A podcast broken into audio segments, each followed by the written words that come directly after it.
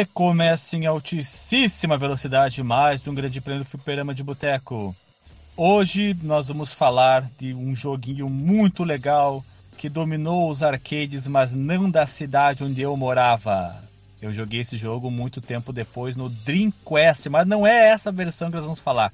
Nós vamos falar do House of the Dead versão arcade ou Saturno ou PC, que foi lançado lá no meio da década de 90.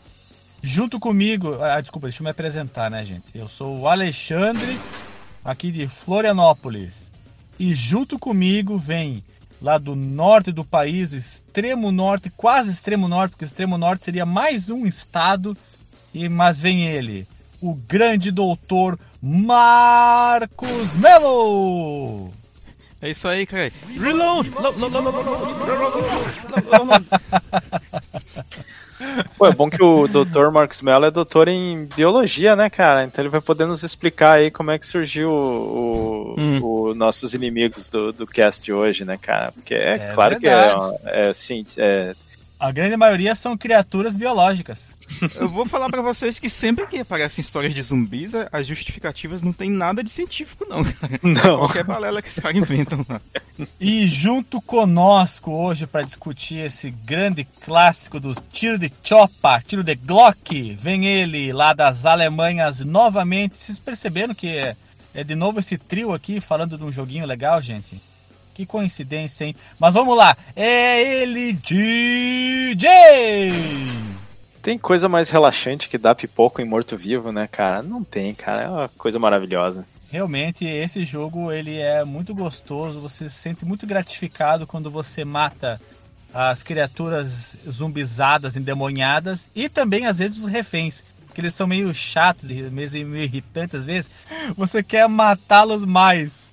Vou, até a gente pode comentar quando for falar da jogabilidade, que eu acho que tem uma coisa que é muito injusta nesse, nesse jogo aí, que é do tipo.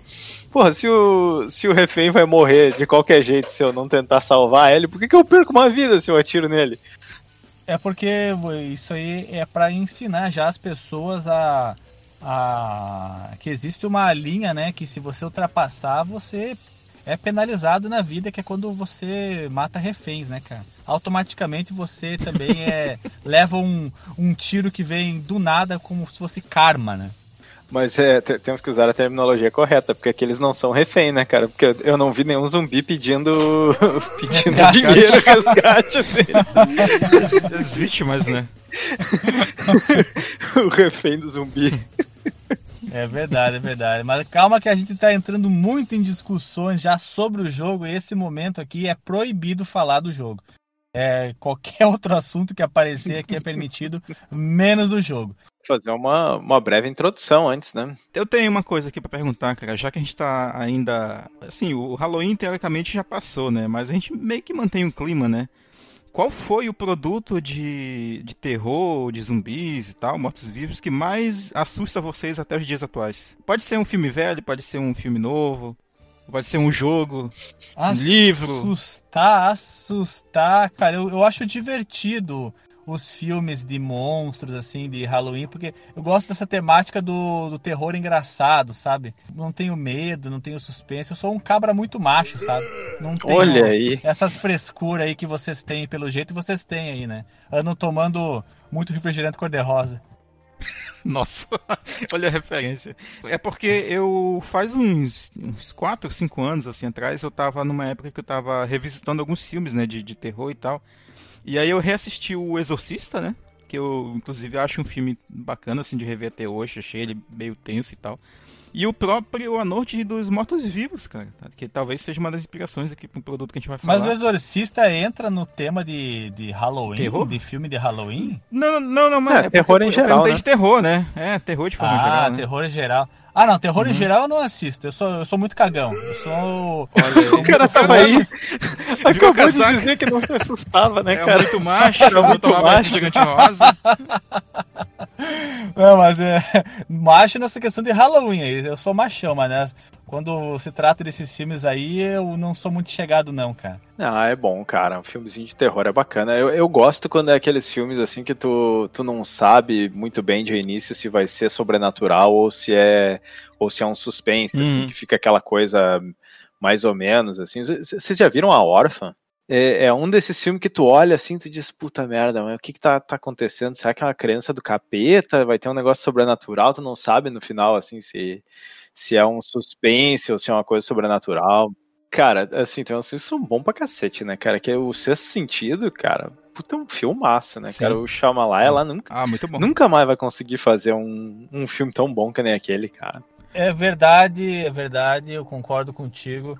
Os filmes. Eu, eu assisti o. Agora falando aí do, do Jambalaya, eu, escu, eu, eu, Jambalaya. assisti, eu assisti o.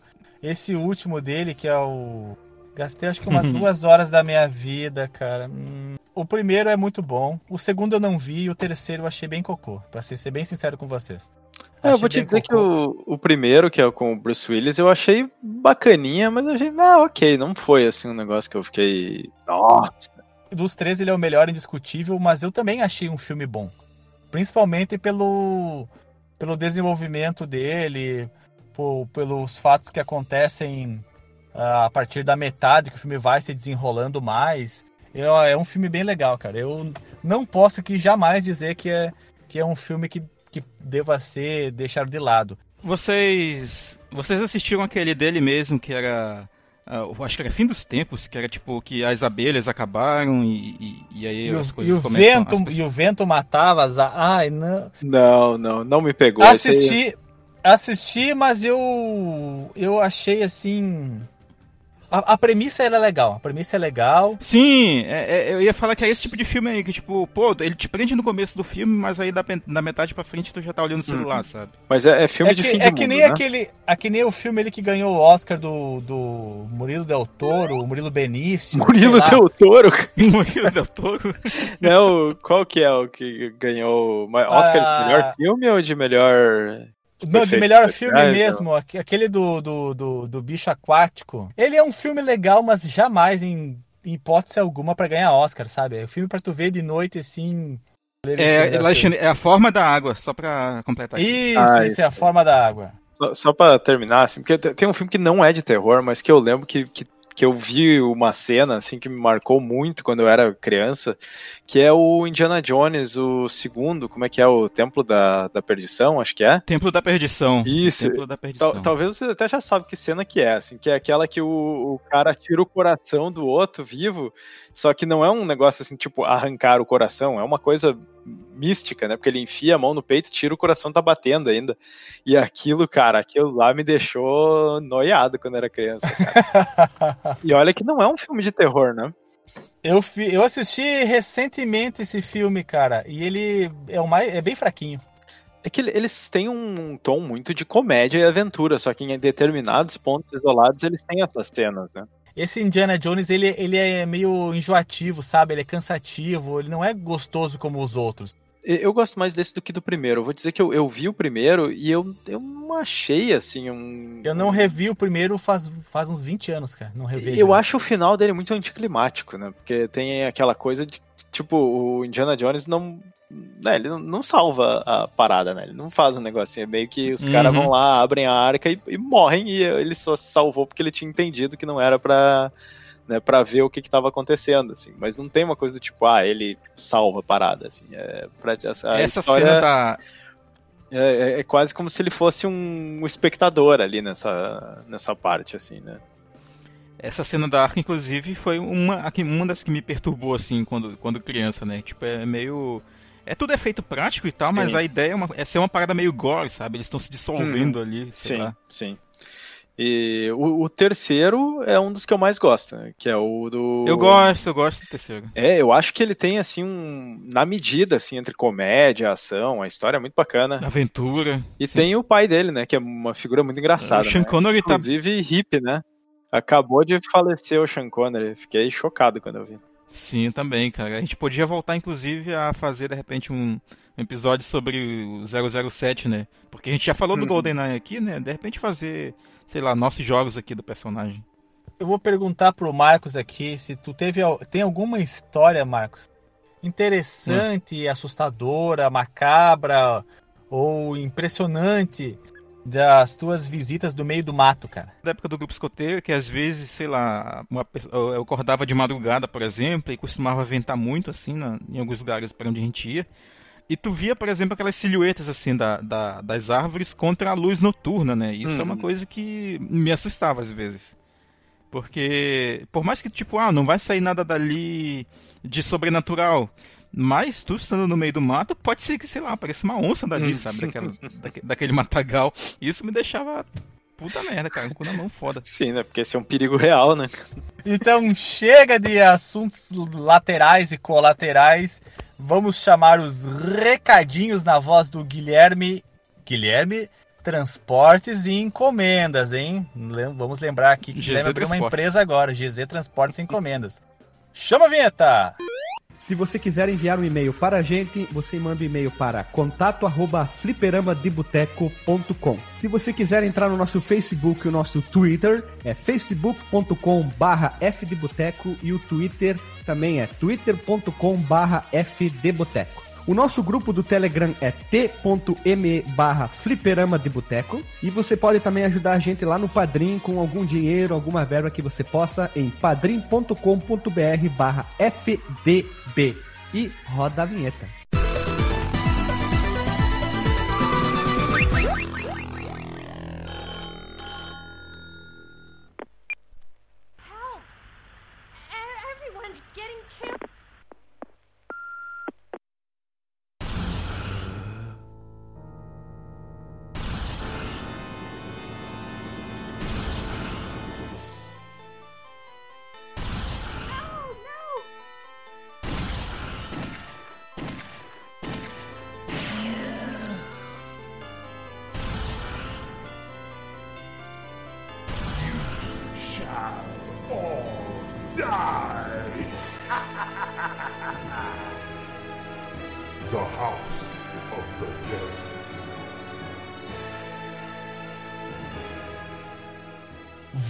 Voltando da vinheta, vamos finalmente começar a falar aqui do nosso jogo de tiro de chopa, tiro de Glock, que é o House of the Dead.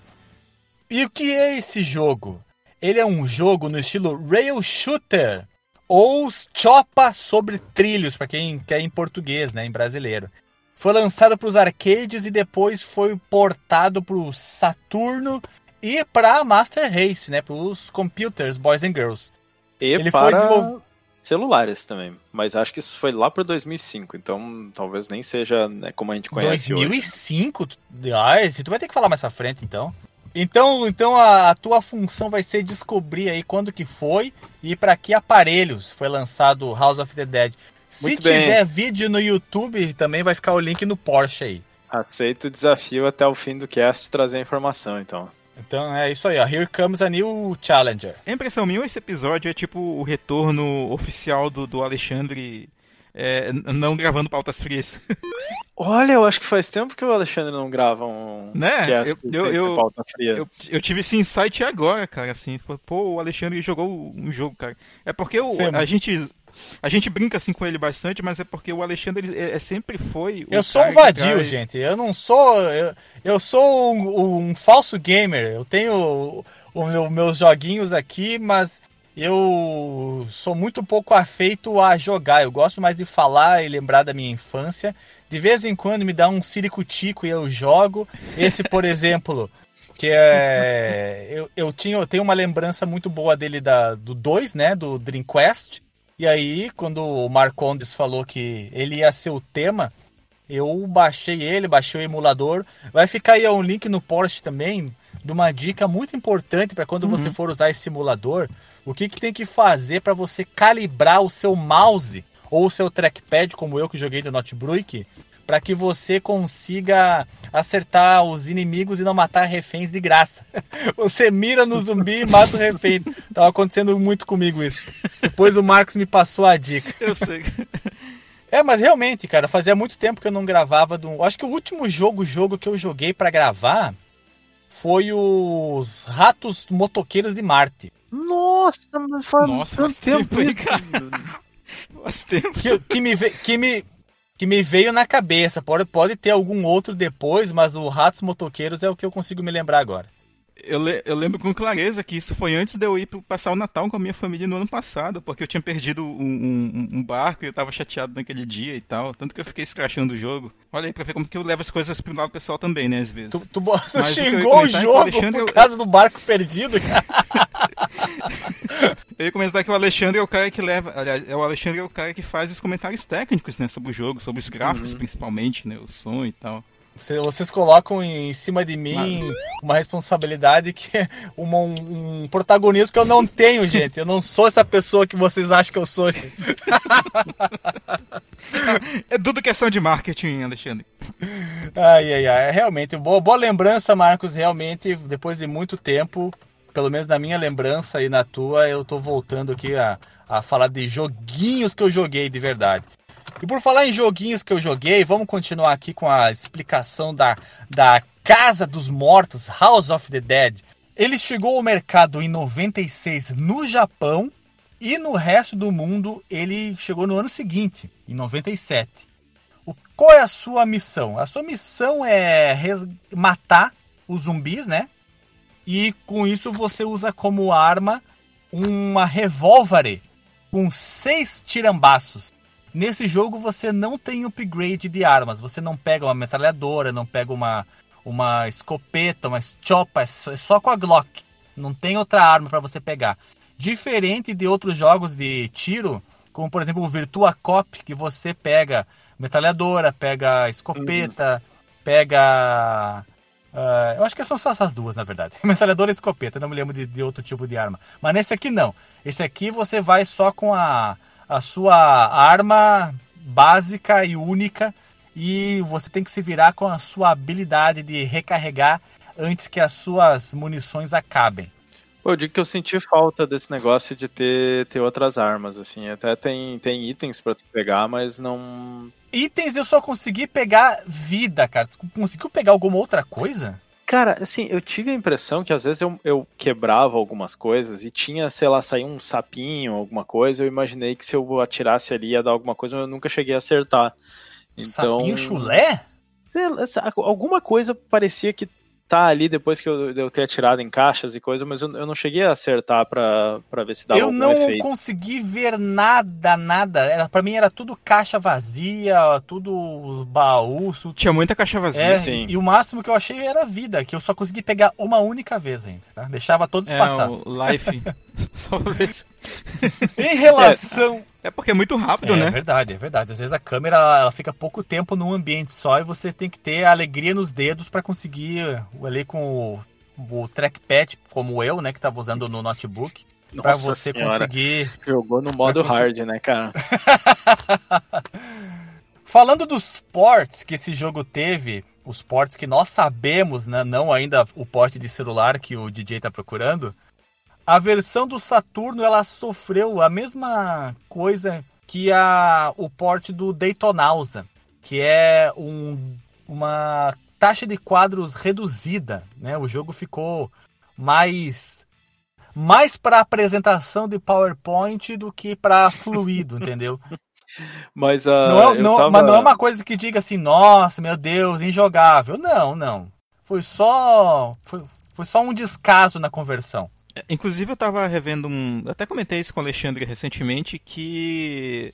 ah, algumas pessoas que têm comparado todas as versões do Daytona pro Saturno dizem que essa primeira versão é ainda a melhor das versões caseiras. Essa com a taxa de quadros. É verdade, porque a segunda Championship uh, Circuit Edition ela mudou o motor gráfico dela, eh, pegou emprestado o motor do Sega Rally? do Sega Rally e, e cagou a jogabilidade. Cagou, cagou, cagou, cagou. Mudaram o design do carro, do Hornet. Aí não, não. E isso aí já era motivo pra, pra invadir a sede da Sega e tacar fogo, passar fogo naqueles executivos safados.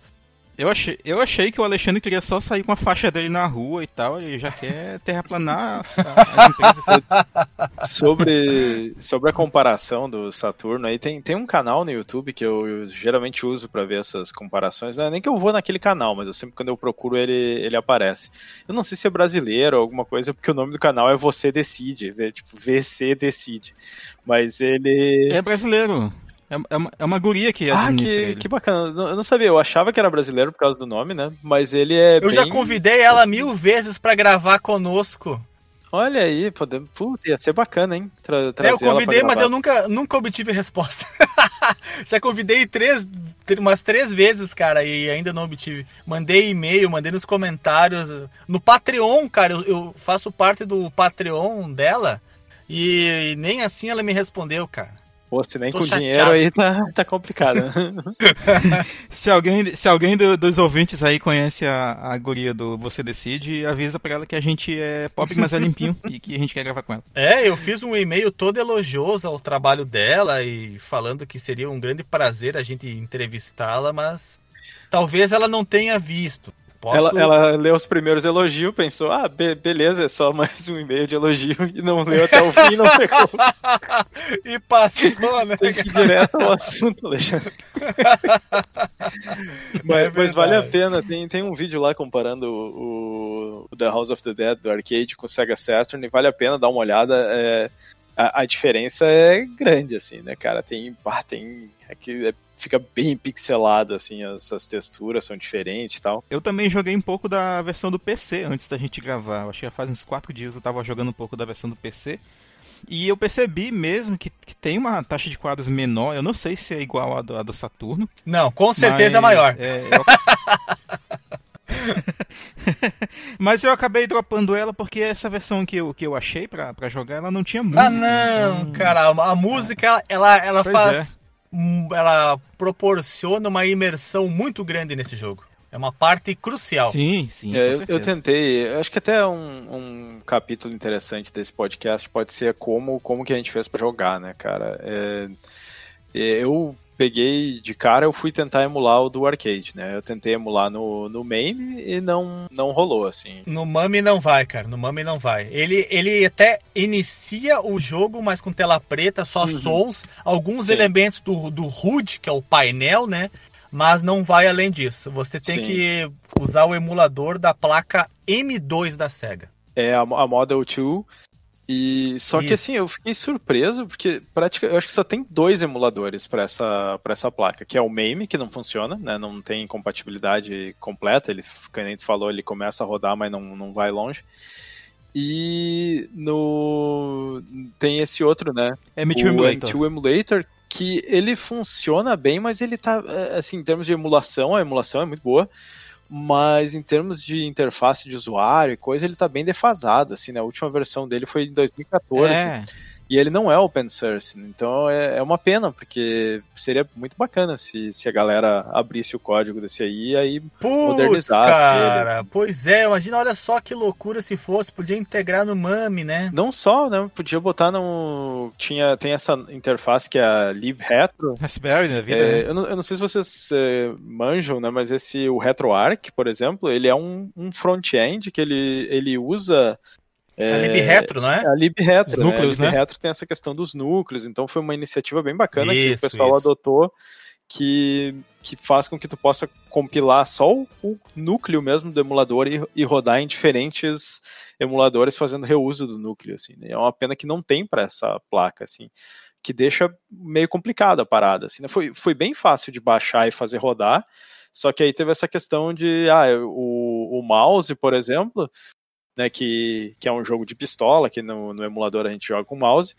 Se eu deixo ela no tamanhozinho normal, beleza, fica a, setinha do mouse fica em cima e tem uma mira, né, que representa onde é que tu tá. Se eu aumento a janela, a setinha do mouse fica não fica junto com a mira. Aí eu tenho que, que né, fazer ali o gato no cérebro para prestar atenção na mira e não prestar atenção na setinha do mouse porque ela fica em cima e, e só que tu tá dando tiro onde tá a mira, mas elas não estão no mesmo lugar assim. Então é meio complicadinho, assim, né? É, Mas, é, para jo esses jogos de tiro, jogos de tiro como Virtua Cop e House of the Dead, ele tem essa defasagem entre aonde a mira tá e onde o tiro vai sair. É como se tivesse um vento muito forte e ele desviasse a bala, entendeu? Nossa, é verdade. Até para outros gêneros, o próprio Daytona dá para rodar nesse emulador também, mas não é fácil de configurar a aceleração, hum. sabe? Porque era tudo analógico, sim, né? Sim, é esse e isso que é uma pena desses jogos, né, cara, que eles estão meio que preservados, mas naquelas, porque tipo, ah, é um emulador só, não é fácil de usar, é, é complicado, né, cara? A Sega, uhum. ela tem um portfólio maravilhoso, assim, de jogos de arcade, que, que eles podiam lançar é, portes da versão de arcade, que, seja, né? que eles façam emulado, assim, né? Que não precisa fazer port, port. É porque, tipo, a, a, SEGA é, a SEGA é especialista, por exemplo, em lançar coleções de, do Genesis, do Master System, né, cara? Eu não sei porque eles não fazem uma loja, cara, e aí tu compra os jogos individual, mas é um preço justo, assim, com uma emulação boa e tal. É, é, um, é um portfólio tão, tão grande, assim, especialmente dos arcades. Tem muita coisa que quase ninguém jogou porque só saiu pro Saturno ou nem saiu para videogames, assim, né? Então. É, muita coisa ficou só nas placas. Em Model 2 e Model uhum. 3 não viram a. não foram convertidos para consoles ou para PC. Sim, é difícil Dá, Daria para fazer uma, uma coletânea inacreditável. Daria, né? Daria pra fazer uma baita de uma coletânea. Eu não sei. Várias coletâneas. É, eu não faço ideia do porquê que eu falei Sega Genesis ao invés de Mega Drive. Virou americano. É, total. Genesis does, é. Mas eu, eu tentei por dois minutos rodar no PC, mas aí eu já, puta, já começou a ficar complicado. Eu vi que ia ter que achar um crack, alguma coisa, porque eu, a versão ali pedia CD e tal. Daí eu disse, ah, não, vou, tá, vou, vou no emulador de novo.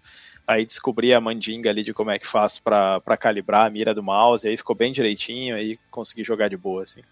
Vai ficar o link no post com essa dica tunada, como eu já havia falado.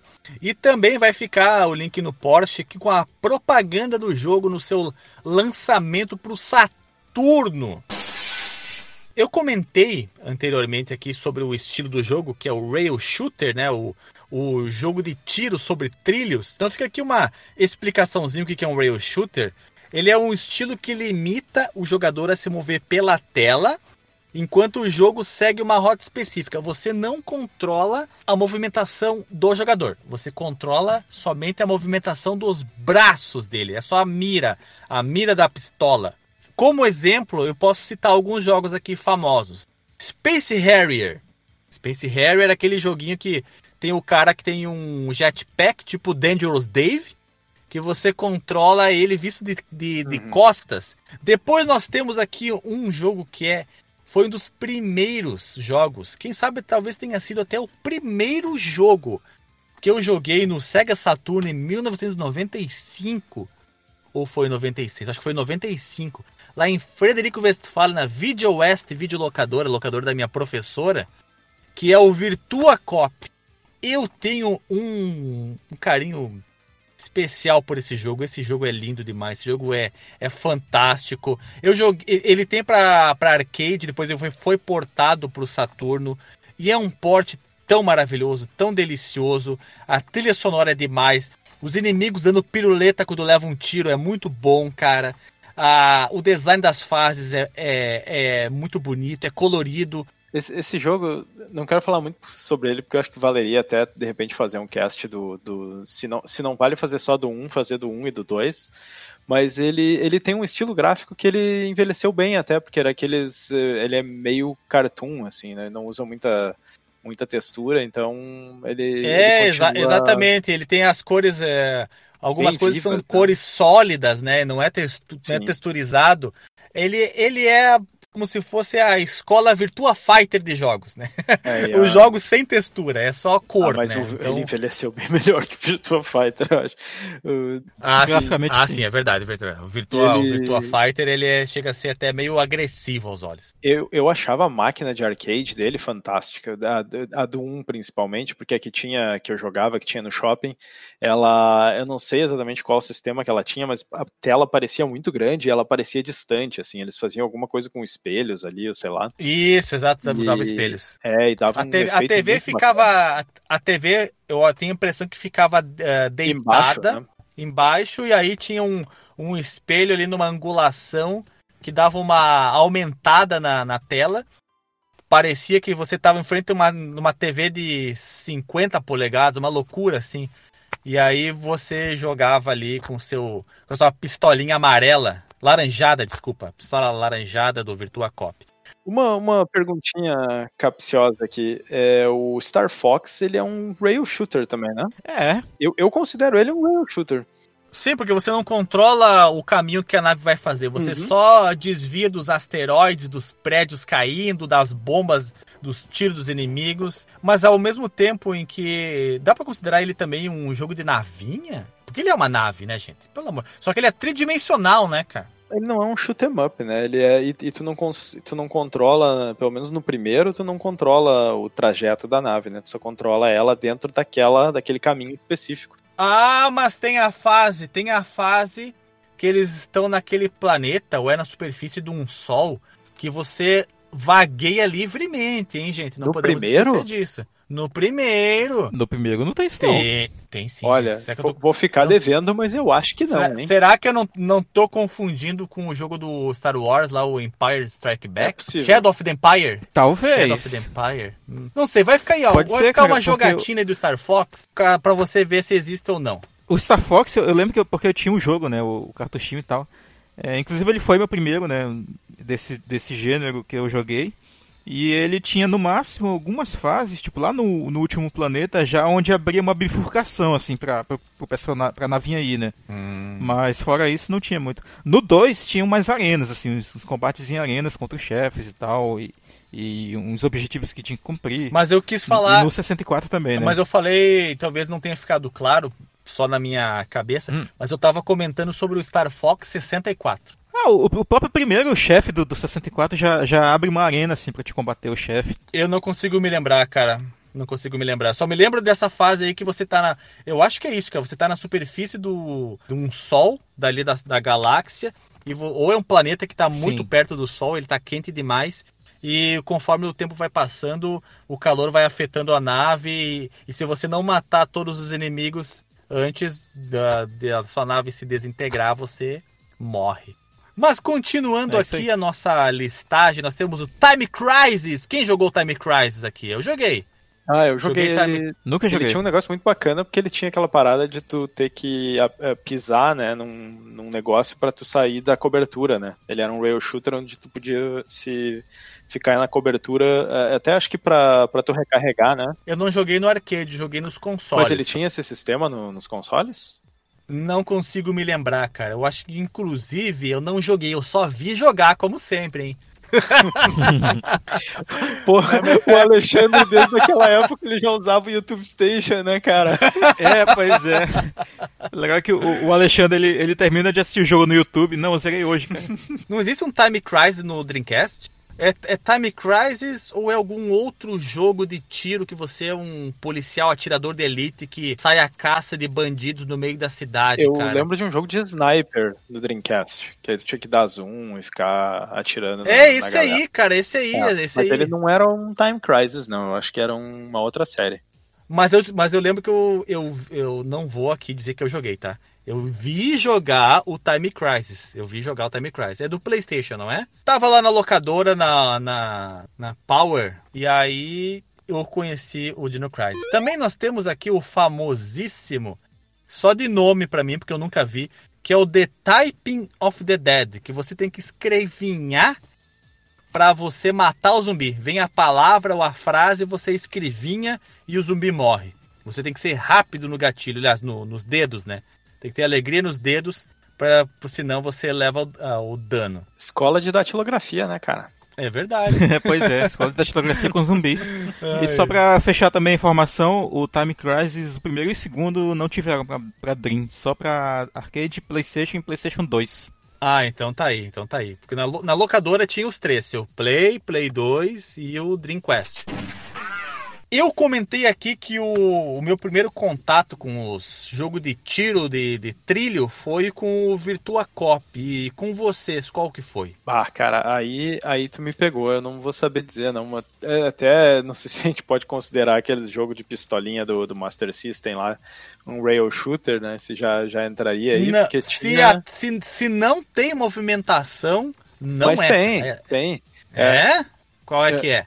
Não, era, por exemplo, pega o jogo do, do Rambo, que foi um que eu joguei no Master System com, com a pistola. Ele era um jogo que a tela ia progredindo lateralmente sozinha e os inimigos iam aparecendo e tu tinha que atirar neles. Então, assim, a filosofia era muito parecida. Tinha uma progressão lateral, tinha fases, né, que ia passando, a assim. Tridimensionalidade é uma característica do rail shooter? Pois Boa é, né, pergunta. cara. Quem, quem somos nós pra, pra botar essa restrição, né, cara? A gente fica tentando botar as coisas em caixinha. Eu acho que, pra, pra mim, esses jogos da- dos 8 bits lá, ou até dos, dos nos 16, né, que não, não, não foi tão presente nos 16, esses... ah, Esse do Rambo, a tela tá sempre se movendo? Ou ela não se para ela- um tempo, limpa e depois vem pra outra tela? Ela tá boa parte do tempo se, se movendo, eu acho. pro- Então eu vou cravar aqui que o Rambo é um rail shooter. Muito bem, então eu acho que o meu Tá primeiro decidido, rail shooter tá deve, ter decidido. sido, deve ter sido esse.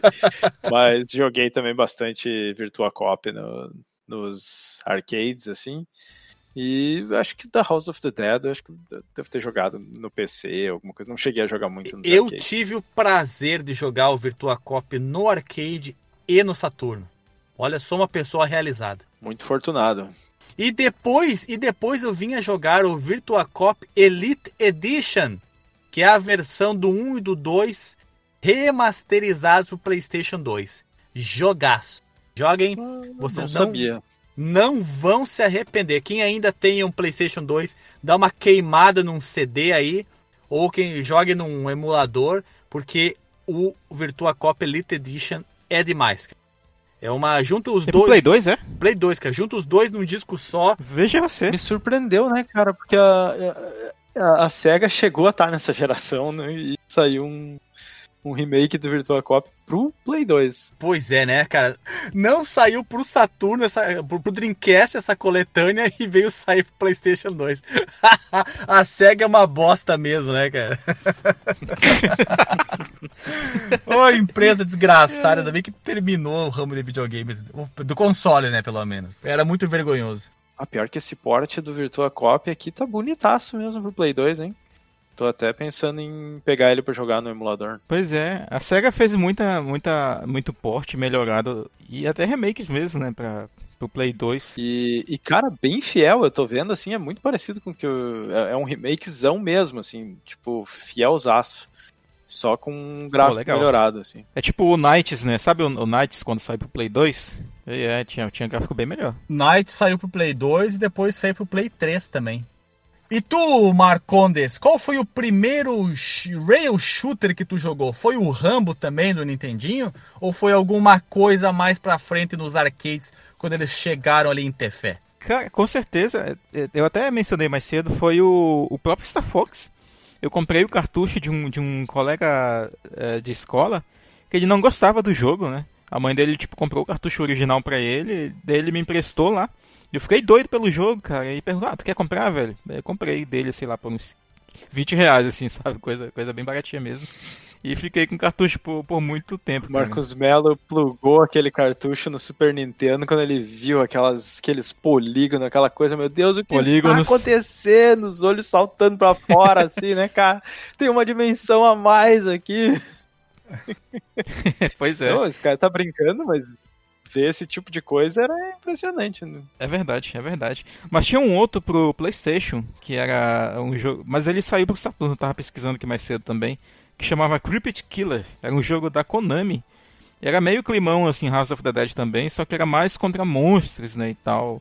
Só que nesse jogo, nesse Crypt Killer, eu nunca passei da segunda fase, porque eu acho que só tinha três continuos pro jogador é, Putz, se aventurar e tal. E isso é, é muito difícil, cara. Tu imagina com três fichas no, no, no jogo, no arcade.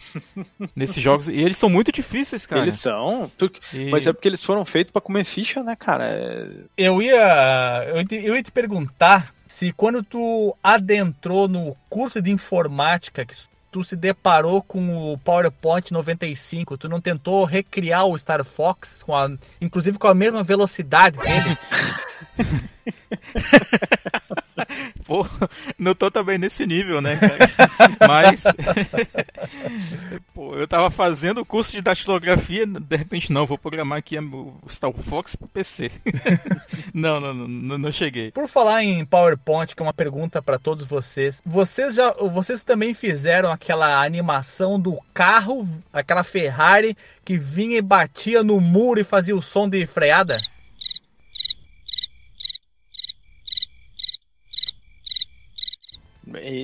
Que isso, What? cara? é que tinha o, os desenhinhos que você podia usar, os assets, né? Porque você, os clip arts que você podia usar no PowerPoint. E eu lembro que na minha turma de, de informática, todo mundo fazia isso, que era pegar o, o, o carro, mover ele para a direita, aí ele batia no muro de, de, de tijolos, que estava meio de revesgueio, meio de lado, assim, fazia o som de, aceler, de, aceler, de frenagem, depois o som de batida. Era, assim, era muito, muito Pixar. Era uma coisa muito avançado, cara. eu pensei que todo mundo tivesse feito isso também, mas eu acho que foi, foi só lá na, na minha escola de informática em Passo Fundo, na Nexus Informática. É, olha aí, tu me deu a ideia até para um curta-metragem aqui. Só falta alugar a Ferrari. é. Mas continuando aqui então, deixa eu voltar para a pauta, que nós vamos comentar aqui sobre um detalhe interessante, é que o desenvolvimento desse jogo do House of the Dead para o arcade, ele de demorou um pouco mais de um ano. E ele foi feito pela equipe chamada Sega AM1 e foi criado para a placa Sega Model 2. Às vezes eu confundo ah, as equipes de desenvolvimento, as AM, com, com o placas, nome das né? placas. É, e aí. Ah, eu também, sempre. Mas aqui tá explicado. É a equipe AM1 que fez o jogo para a placa Model 2. E eu fiquei pensando assim, enquanto eu jogava ele, talvez mais para frente a gente comente na parte dos gráficos. A Model 2, ela é uma placa muito poderosa. Para vocês terem uma ideia, os jogos que saíram nela, eu vou citar só um jogo aqui que o que eu me vem na cabeça agora, que é o, o mais famoso, que é o Daytonausa. Que durante muitos, uhum. mu muitos anos ele foi o ápice do, do, gráfico 3D. Era uma coisa assim impressionante. E também os próprios Virtua, o Virtua Fighter 1 e 2 também são para ele, se não me engano. E aí você vê uhum. o House of the Dead e eu fiquei pensando, não pode, cara. Esse jogo aqui, de, de, eu acho que eles erraram quando foram fazer a, o preenchimento assim da, na, na internet do, do, de, do, das informações de para onde ele saiu, porque ele claramente uhum. é um jogo feito na, na Sega Titan. Para quem não sabe, a Titan ou Titan, Titan é a lua do planeta Saturno, uma das luas, é a versão arcade do Saturno. É o Saturno sem drive de CD, ele usa um cartucho para armazenar o jogo. Porque esse jogo, ele ele tem o gráfico do Saturno, ele não tem um gráfico de, um, de uma Model 2. Eu achei isso bizarríssimo, porque pare... E ainda mais a conver... O House of the Dead, ele parece que foi feito na, na Sega Titan, não na Model 2. Tu acha eu, eu fiquei... que ele tem um gráfico ruim comparado Feio, com os cara. Ru... Tem, cara. O gráfico dele é nível Saturno. Tu pega ah, aí um... Não é? Tu... Com... Com... Se tu comparar as versões, tu vai ver que não, não. As texturas dele, cara, a quantidade de polígonos, cara, ele, ele, ele não é nem, nem um pouco parecido com os outros jogos em nível de qualidade. Pode ser o caso da textura, que ele não sabe aplicar muito bem, alguma coisa assim. Mas os modelos tridimensionais, tu vê a, a roupa o modelo, né, do, do personagem ali, a, a cabecinha encolhida num feitiço voodoo, desproporcional ao resto do corpo. Nossa, é, é um modelo tridimensional terrível, terrível. Parece sim, cara, um, um jogo de Saturno. Eu não vi o comparativo, tá? uhum. Eu não vi o comparativo no, ali, ali no Você Decide para saber falar assim os pontos entre um e outro, mas pelo que eu sei do, da qualidade gráfica dos outros jogos da Model 2, esse aí é claramente muito abaixo, mas não faz com que o jogo não seja divertido. Ele só fica feio legal. É um feio legal. o, não, pior que eu tava vendo aqui o, o, primeiro Dead or Alive dessa placa também, e o gráfico dele é muito bom. Assim. Esse que eu ia falar. O, o, o Dead or Alive, o, próprio Virtua Fighter 2, por exemplo, mas eu acho que o gráfico Dead or Alive é melhor do que o do Virtua Fighter 2. É, então, E, e tem um gráfico bem legal, sabe? mas, mas talvez essa questão aí que tu falou do gráfico tenha sido meio que o estilo que eles escolheram pra poder entregar no, no tempo, assim, porque O prazo, né? É, até porque era arcade, né? Essas coisas, acho que eles não tinham muito tempo pra, pra produzir, assim, era. Tinha que, que sair rápido, né? É verdade, a SEGA era muito proficiente em, em fazer jogos e ela tinha e ela tinha que fazer jogos para arcade e jogos para consoles também. Então Sim. ela talvez ela tivesse poucas pessoas por equipe e aí isso dificultava um pouco, eles tinham que fazer muitas concessões aqui e ali para que o projeto pudesse ir adiante. Ele é um jogo que ele foi muito polêmico. Ele tinha não por ter mamilos, mas por causa da violência. Ele apresentava corpos em decomposição, os- a zumbizada ali que se, se esquartejava com os tiros, e ele só não fica mais impactante visualmente porque, pelo menos nessa versão que eu joguei, não sei se é uma versão censurada, se na versão europeia é diferente, mas eu joguei a versão japonesa, o sangue é verde. Sim, eu. Dá pra mudar. Dá pra mudar?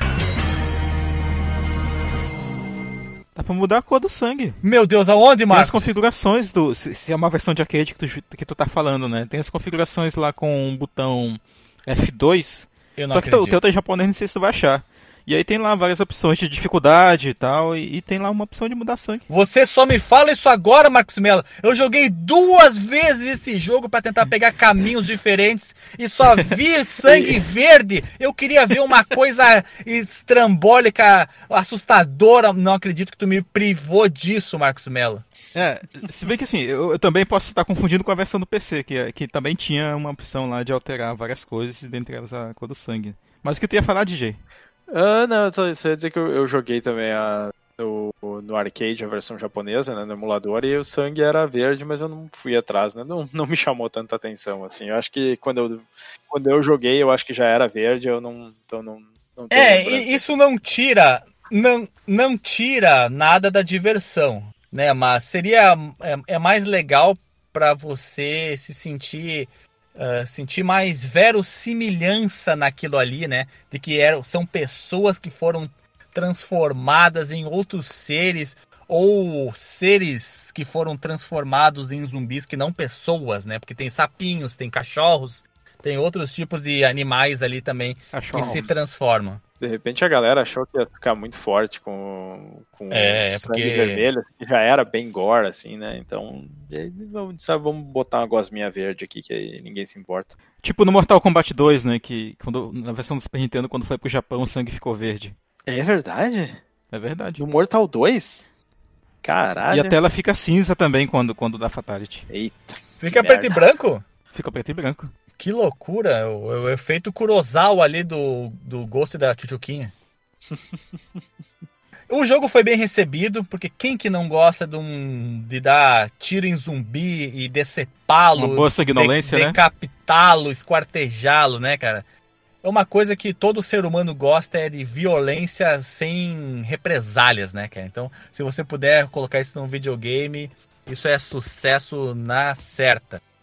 E ele também ganhou uma sequência chamado House of the Dead 2, que foi lançado em 98 e também foi aclamado pela crítica, pela crítica, olha só, pela crítica. Eu joguei o 2 ou vi jogar? Eu acho que o mais certo é vi jogar no Dreamcast. o Alexandre não jogou nada, na né, cara?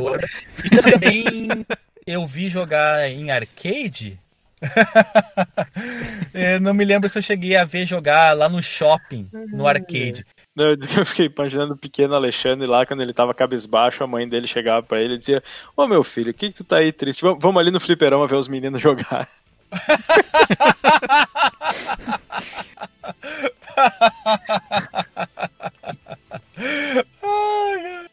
Esses jogos de, de, de tiro, assim, rail shooter, shooter sobre trilhos, o pessoal se amarrava lá na locadora, cara.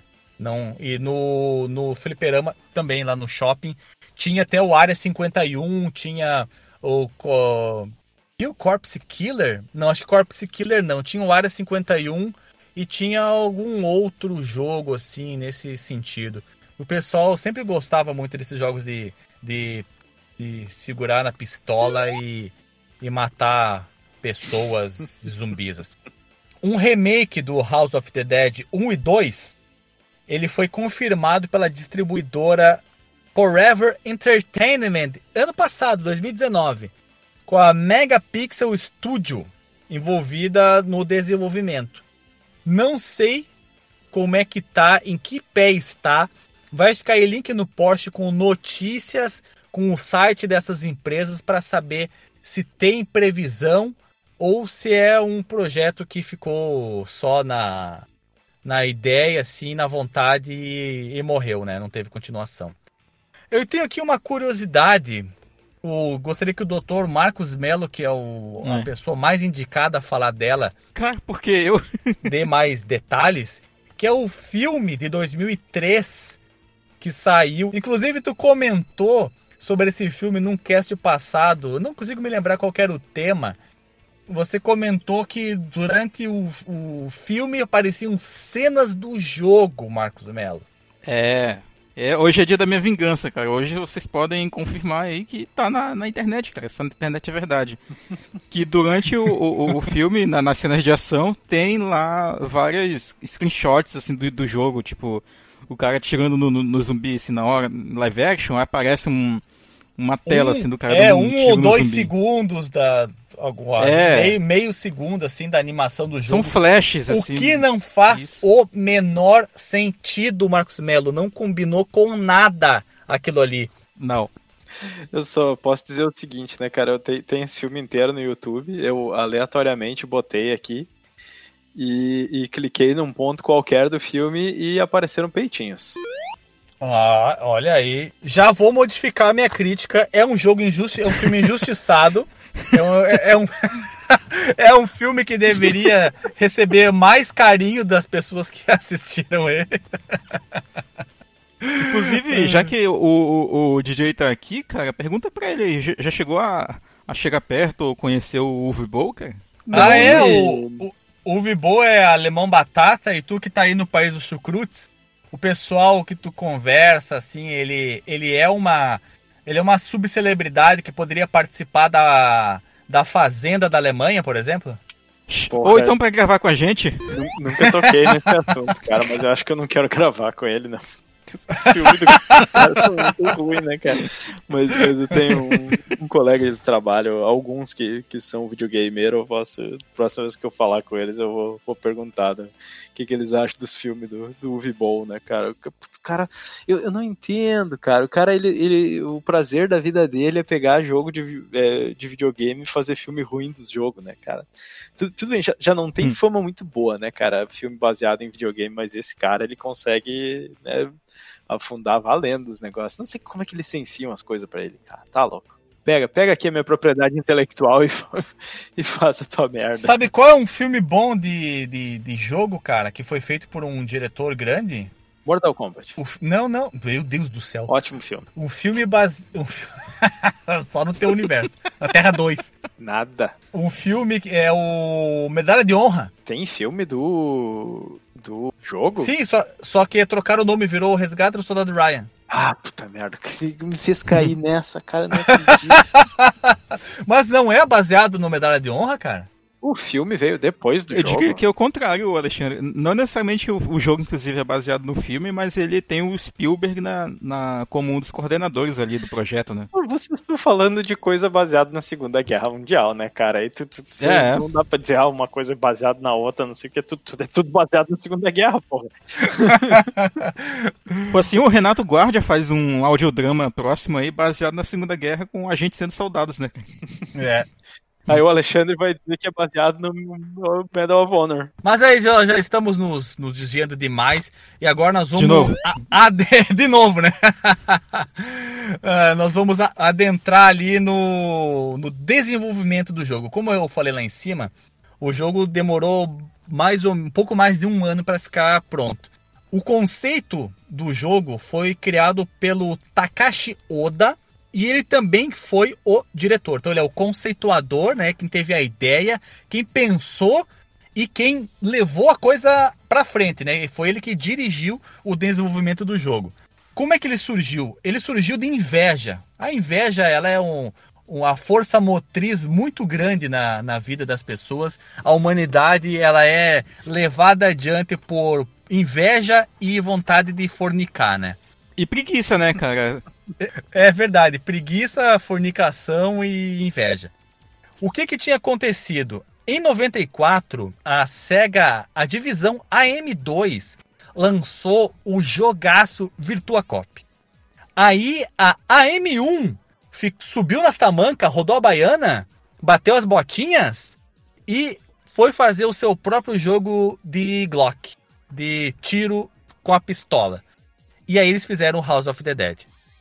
E o que, que eles fizeram para se diferenciar? Eles escolheram o tema de zumbis, tema de terror, né? Mais especificamente, tema de terror. Eles, tenta, eles pensaram em usar a temática de paranormalidade.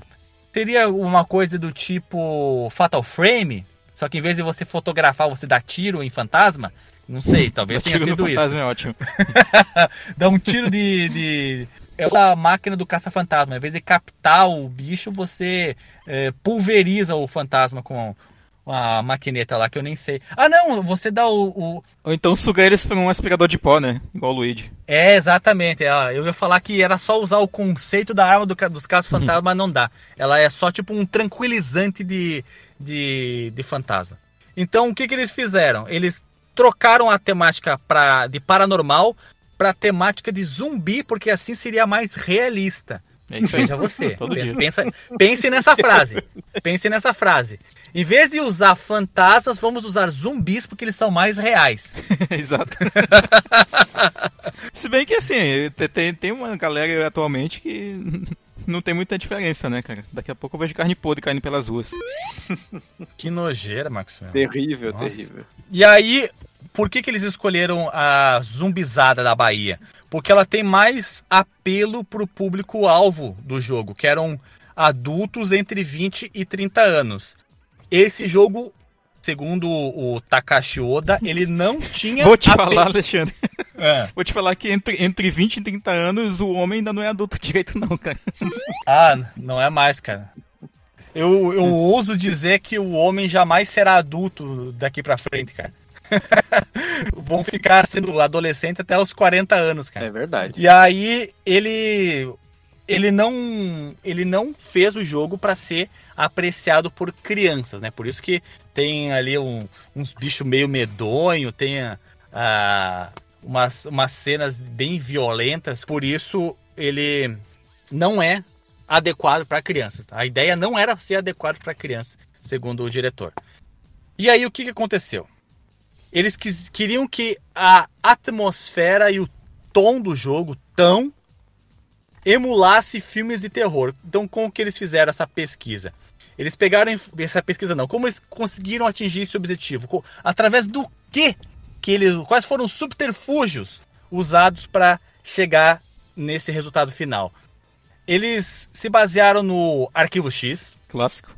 Eles se, base, se basearam também no filme Os Sete Pecados Capitais, set, o Seven, e também no filme de 97 chamado DNA. Bem, vai ficar, vai ficar, vai ficar o link no Porsche aí, desse papo de louco que eu tô fazendo aqui comigo mesmo. Vai ficar o link no Porsche com o filme DNA e outros filmes de, com a temática zumbi também foram usados para criar, uh, ah, para dar inspiração para eles. E outra coisa, eles queriam também que os personagens tivessem uma moral não não não muito clara. Eu, não, eu acho que eles não conseguiram de forma alguma atingir esse objetivo Mas aqui, pelo é amor de Deus. Tem uma história elaboradíssima, né? Não tem muitos diálogos e coisa para tu chegar a ter uma ideia da, da moral dos personagens. É, aqui o objetivo do diretor era fazer com que fosse uma moral dúbia, né? A pessoa hum. não é 100% boa nem 100% ruim ela é uma pessoa com motivações que, que vagueiam, que vagueiam entre esses dois hemisférios planificados, como nós falamos no cast passado. Planisférios. Esses planisférios. E aí o que, que aconteceu? nenhum membro da equipe de desenvolvimento falava inglês. É um desafio muito grande, hein? Um desafio muito Mas grande. pra quem, né, cara? Eles têm que se comunicar em japonês lá. Para fazer o, o, o brainstorm da, do, de qual seria o título, eles usavam frases em japonês com temáticas de terror que pareciam legais, sem se preocupar com a conotação que as frases pudessem ter para os falantes em inglês. Ah, olha só, Hum. o título do jogo, The House of the Dead, é uma tradução da frase em japonês Shi no Ie. Mas eu achava que o- esse nome era, era, sei lá, uma referência aos filmes do, do Romero e as sequências que tiveram depois, né? Que sempre era, algum- era alguma coisa Uma of coisa, the Dead, uma né? coisa dos mortos, né? É. Uhum. A Madrugada dos Mortos, o Amanhecer dos Mortos, a Alvorada dos Mortos, os mortos saem tomar café da tarde, é verdade, muitos filmes dele, eles tinham o, o Mortos no nome. Eu fico pensando, né, cara, a gente sempre ouve essas histórias do- dos caras da SEGA que, ah, pra, pra fazer a fase tal, eles passaram não sei quanto tempo num cassino, ou o cara pegou a Ferrari pra dar uma banda pra fazer o coisa. Eu quero saber o que eles fizeram, qual foi a pesquisa de campo que eles fizeram pra esse aí, né, cara? Foram numa Ah, mansão abandonada. Esse, esse aqui foi, não, esse aqui foi ver filmes em inglês pra pegar só as imagens, né? O texto, assim, o enredo, dane-se, né? O importante era só o visual. Outros títulos considerados foram The Horror Show, que eu acho que não tem nada a ver com o que é apresentado aqui. Não. Zumbi, hum, até, até Pode, tem mas. bastante a ver, mas seria muito genérico. né? É. E Né? The Deadly Dead, a morte mortal. Os mortos imortais. Eu acho que esse aí teria feito sucesso também, esse Os Deadly mortos, Dead. mor- é, É. os mortos mortais. Bom, é um- os mortos mortais, mas eles não estão mortos, né, Marcos? Se eles fossem assim emanações de gases mortais advindos de um sarcófago, por exemplo, até poderia ser, né, os mortos mortais. Peido do Ou- farol. O Pedro do Faraó seria um, um bom, Mas- uma boa música dos Mamonas Assassinas. hein? Mas, Alexandre, a gente tem que assumir que eles estão mortos porque o nome do jogo é da House of the Dead, né? Então Ah, poderia é ser Dead. verdade! Eu tava aqui criticando o Marcos Mello, pensando comigo mesmo como é que pode ter um- saído uma ideia tão idiota numa pessoa tão inteligente. Mas olha só, pensando bem, é você, o Marcos Mello que tava certo e eu era o idiota. Pois É é, né? O que que aconteceu aqui, ó? Projeto. Vamos continuar aqui. O design da, foi priorizado nas criaturas e nos chefes. Realmente eles são bastante imaginativos, né? São alguns são bem grotescos. Dá Uhum. pra, pra- dá pra bater palma em relação a isso sim. Enquanto que os personagens humanos eles foram feitos mais genéricos para manter o realismo. Eu não diria mais genéricos, eu diria mal acabados, mal desenhados, tristemente feitos. Isso aí é que tem que ser dito realmente em relação aos personagens humanos. Mas eu acho que o- a cereja do bolo, assim, a, a creme de la creme, são os diálogos, os poucos diálogos e a entonação com que eles são falados. São sensacionais na canastrice, na São. breguice. É o supra-sumo da série C. Ó, Fala, é fala mal de Resident Evil agora, né, cara? Não, Ah, é, Resident Evil. Resident Evil é escola Wolf Maia de teatro, perto disso aqui. Sem brincadeira, os nossos creepypasta amador, eles são mais bem feitos, mais bem atuados. Cara, acho. muito mais, muito mais. E, e tirando que, eh, vários momentos, a música tá muito alta e tomar o ovo que o cara tá falando lá Sim. morrendo, tipo, a, Others are still inside. Save them. tu mal entende só porque tem legenda, sabe? Sim. E olha só um detalhe interessante aqui sobre o último chefe. Ele foi concedi- concebido, a ideia dele, em dois dias de brainstorming. Será que durou mais tempo que para escolher o nome do próprio jogo? Fica aqui a interrogação, né? A equipe queria um chefe final que fosse muito forte e muito legal. Realmente muito forte ele é. Até, ele até me, me fez lembrar daquele anime horroroso, sim, a nível de enredo e, e coesão da história, que é o Genocide, Genocyber, ou Genocider, que ele é uma sanguinolência só. O final, então, é sem pé nem cabeça, é, é um samba do crioulo doido, mas ele é muito amedrontador, é muito medonho, e eu acho que esse chefe aqui acompanhou. Eu, eu senti, eu senti um pouquinho de medo, hein, desse bicho aqui quando eu, eu vi ele no final do jogo. E o que, que eles queriam? O que, que a equipe queria? Ela queria um chefe final que fosse muito forte e muito legal. O legal aqui, não sei se tá bem traduzido, assim, a, Cool, a né? essa, pa- essa palavra, se seria... Da hora. É, porque eu- ele não sei, eu não acho ele da hora, eu acho que ele é amedrontador. Mas se é amedrontador, ele cumpriu o papel, então ele é legal. Então tá certo usar essa palavra legal aqui. Pô, eu tava vendo aqui um, um vídeo da- dessa batalha aí contra o último chefe. e Tem uma coisa que me chamou a atenção, porque ele- eles deram uma quebra na expectativa ali, é, é, talvez até para não de forma boa, que todas as outras criaturas e chefes e tal, é claro que eles não são reais, né? Mas eles são eh, eles, entre aspas, bem grandes, res- respeitam as leis da física, vamos dizer, né? Tipo, o cara que voa, ele voa porque ele tem asa, né? Ele tem aquela coisa bem me- mecânica, assim, né? E esse último chefe, ele flutua, né? Ele tem esse negócio que, que quebra um pouco essa parte de, de, de que vinha vindo até então, que eram mais criaturas. É, assim, né? ele. Mais crível, né? é, mais é, exato. né? Ele exa- exatamente, exatamente. Ele tem essa característica. Tanto é porque ele é chamado de mago, né? Porque ele talvez Sim. seja um, efe- um efeito de ilusão, né? Que ele tá voando, mas não tá. Não Uhum. sei. Quem sabe esteja até numa cadeira Ele voa e solta fogo, né? solta fogo pelas ventas, cara. É o boitatá. E eles fizeram ele bonito, né? Com um, um rosto assim mais decente, mais perto de um, de um, de um ser humano com feições mais agradáveis, para contrastar com as horrendicidades que apareciam no decorrer do jogo. Isso também dá uma ideia de. de de evolução, né, de, de superioridade ele, dele em relação aos outros, né? Ele como se fosse a, a, a, a máquina suprema e os outros foram eram só experimentos grotescos, né? Eu gostei dessa dessa abordagem que eles tomaram.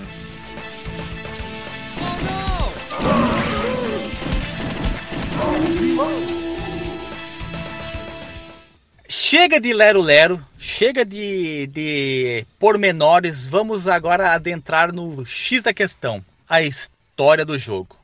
E também é uma mistura de fase a fase. Então, que é um fase a fase e que nós vamos adentrar e explicar aqui na história do jogo.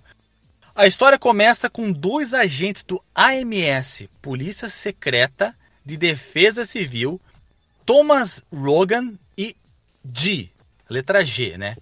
Eles foram informados sobre algo relacionado a uma invasão, mas não uma invasão qualquer. Enquanto estava em casa, Rogan recebe uma mensagem de sua namorada, Sophie Richards. É uma palavra que vai ser muito dita no decorrer do jogo, Sophie. Sophie! Havia mu muitas interferências e só se ouvia Help, help! Todos estão sendo mortos! Mas aí o Por que que mortos ela era fala cortado. Help! Eu achei ótimo. pessoa em perigo, help! Todos estão sendo mortos.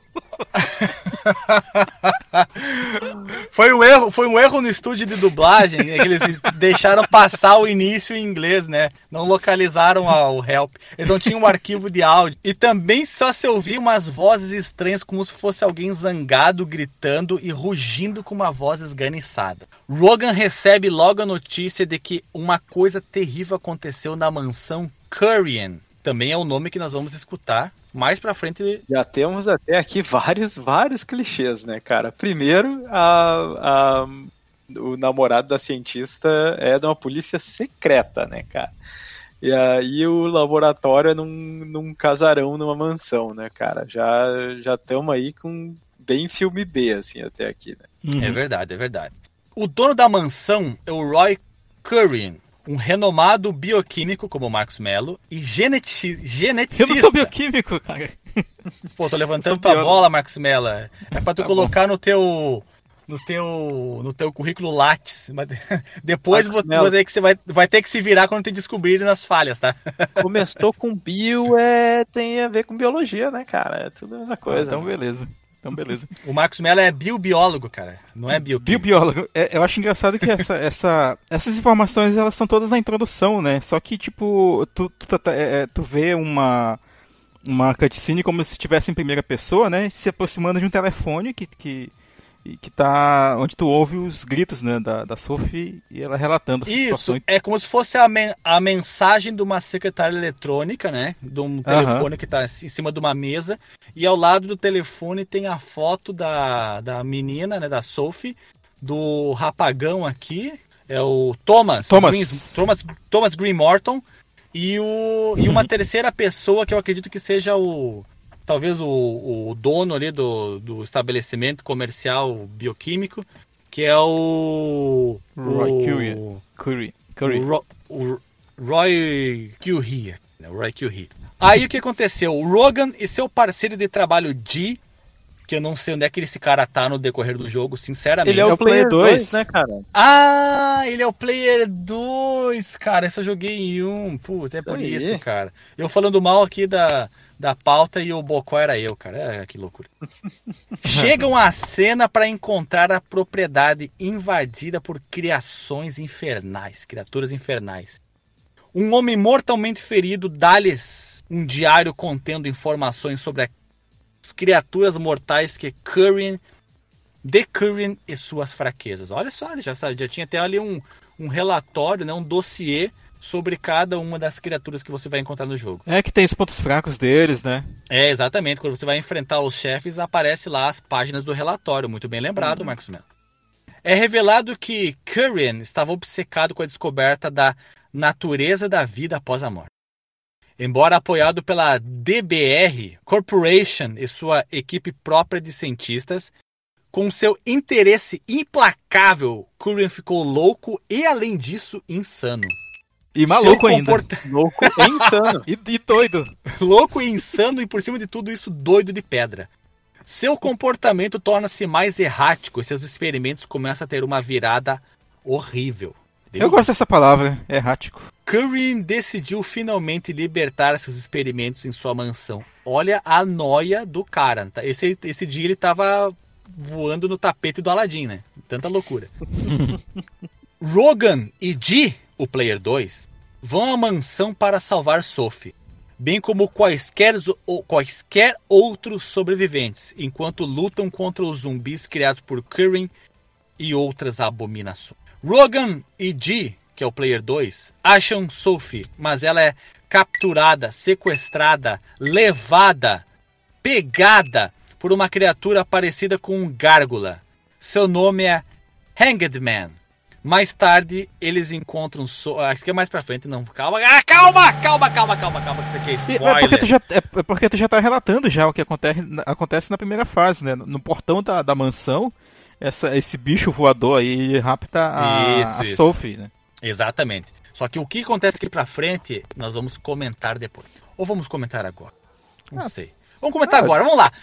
O jogo, vocês gostaram? O de modo mais ge- geral e genérico. Vocês gostaram do jogo? Excelente. Eu acho que, que até hoje ele é um bom jogo, assim. Ele é aquele jogo que tu pega pra jogar ali meia horinha e. e Literalmente meia horinha, né? É, Literalmente mas- meia horinha. E- Ele é um pior jogo. que- Não dá isso, dá 15 minutos, eu acho. E, e como ele é um Rails, ele tem um tempo meio pré-definido mesmo. Não tem do tipo, ah, tu vai demorar mais ou menos pra, pra terminar ele. No máximo vai demorar mais uma batalha contra o chefe ou alguma coisa assim, mas no, no geral ele vai ter esse tempo, né? E eu acho ele muito divertido de jogar ainda. Assim, é o, o que o que é meio ruim não é nem o jogo em si, mas o, o- as opções que a gente tem pra jogar hoje. Mas o, o jogo em si é, ó, é excelente. E se fosse jogar ainda numa, num fliperama com a, com a pistola, ah, ia ser muito bacana, né? Só que ia ser caro, né? Porque é, haja ficha, né? Porque é difícil. É. verdade, é verdade. Esse jogo é bem difícil. Eu várias vezes me encontrei num momento em que eu tinha gastado todas as nove fichas que você pode colocar no, no jogo, né? Levava muita tiro, porrada e bomba dos zumbis. E aí eu me via em palpos de aranha, que inclusive é um dos animais que você enfrenta, é o penúltimo chefe, uma aranha gigante Uhum. pavor de, de aranhas. E aí eu inclusive eu quase quase que deu o game over pra mim porque eu fiquei eu não prestei atenção na mensagem da tela, eu fiquei tentando recarregar minha Eu arma. sabia qual era E o ponto fraco. Não, o, ponto fraco era não eu não estar prestando atenção, isso sim. E aí eu tava quase indo pro game over, eu acho que eu consegui no, no 1 ou no 2 assim me dei conta, aí lá apertei o botão para recomeçar, dar o restart e aí eu consegui continuar na minha jogatina. Faço minhas as suas palavras, DJ. É um jogo bastante divertido. Ele tem um alto fator replay, porque ele você pode pegar caminhos diferentes conforme as ações que você toma. Por exemplo, logo ali no começo do jogo, você mata uns zumbis que estão tentando devorar um cientista. Depois vem os cachorros que. Ah, cachorros alados, tentando. Os Dobermans alados, tentando uh, te comer.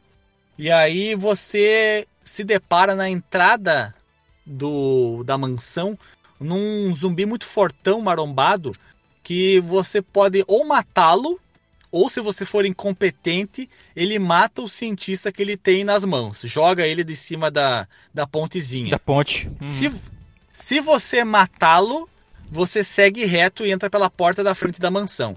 Se você não matá-lo, você vai atrás do, do corpo do cientista e pega um caminho, o primeiro caminho alternativo, que é entrar na mansão por baixo, pelo, pelo caminho de água que tem ali, que, o, que não é o caminho principal, né? Que é pela porta da frente. Uhum. Então. É, e o jogo tem vários desses, desses caminhos alternativos, né? Isso é muito bacana, assim. Eu não lembro de ter de ter um jogo de arcade desse tipo, assim, com, com tanta, tantos caminhos alternativos. Né? Ele, ele é curto, mas tem muito fator replay mesmo. O que eu acho é, bem interessante sobre esses caminhos alternativos é que ele, ele não é tipo Uh, ele não para a ação e te, e te, mostra vá para a esquerda ou vá pela direita com duas setas. Ele te dá opções no próprio cenário, cara. É bem orgânico assim como tu resolve essas situações. É, tu nem sabe que tu tomou uma ação que vai te levar para um outro caminho. É, é. Tudo tá acontecendo ali em, em, tempo real, né? E nada, não tem dica. Não tem uma uhum. seta dizendo atire aqui ou olhe para esse lado, alguma coisa assim. Não, é simplesmente o, se você uh, acertou um, um botão. botão de elevador, ele vai mudar de, de subir para descer, por exemplo. Matou uhum. um bicho e você vai pegar um outro caminho e assim vai indo. É um jogo uhum. que tem um. Se você. Cada vez que você for jogar, se você for melhor ou for pior, você pode modificar o seu caminho. Isso é bem legal. E uma coisa que eu, que eu vou falar especificamente sobre, sobre essa primeira fase é que eu achei a fase mais bonita. Eu gosto desses ambientes externos. Ele tem uhum. uma mistura uma mistura legal de, de, de cenários, que tem a parte aquática, né? Tem um riachinho que passa em frente à mansão. Tem a ali fora, né? Que tem um chafariz, tem o gramadinho, tem a entrada da, da própria mansão. Porque depois fica tudo muito Fechado. confinado, né? Porque Sim. dentro da mansão, né? Mais para frente nós vamos ver tem a, tem a parte dos laboratórios, Uh, na parte intermediária tem dentro da, da, da, mansão mesmo, né? Então tem os corredores, portas, janelas. Então o único lugar em que você tem diversidade de localizações, de visual, é na primeira fase. Mas isso é contrabalanceado para mim pela música mais fraca do jogo, que é a música da primeira fase. Eu não sei se vocês compartilham com essa opinião, mas as músicas subsequentes eu achei bem melhores do que essa primeira. Não que ela seja um lixo horroroso, mas ela está abaixo do nível de diversão das outras músicas. Eu, eu não prestei muita atenção não, nas, nas músicas. Eu joguei uma vez só, eh, agora recentemente, né, antes da gente gravar. E eu tava prestando mais atenção no, nos gráficos, assim, na ação, até porque é frenético o negócio, né? Ah, essa não... é uma outra característica, né, que merece ser mencionada, é realmente, DJ.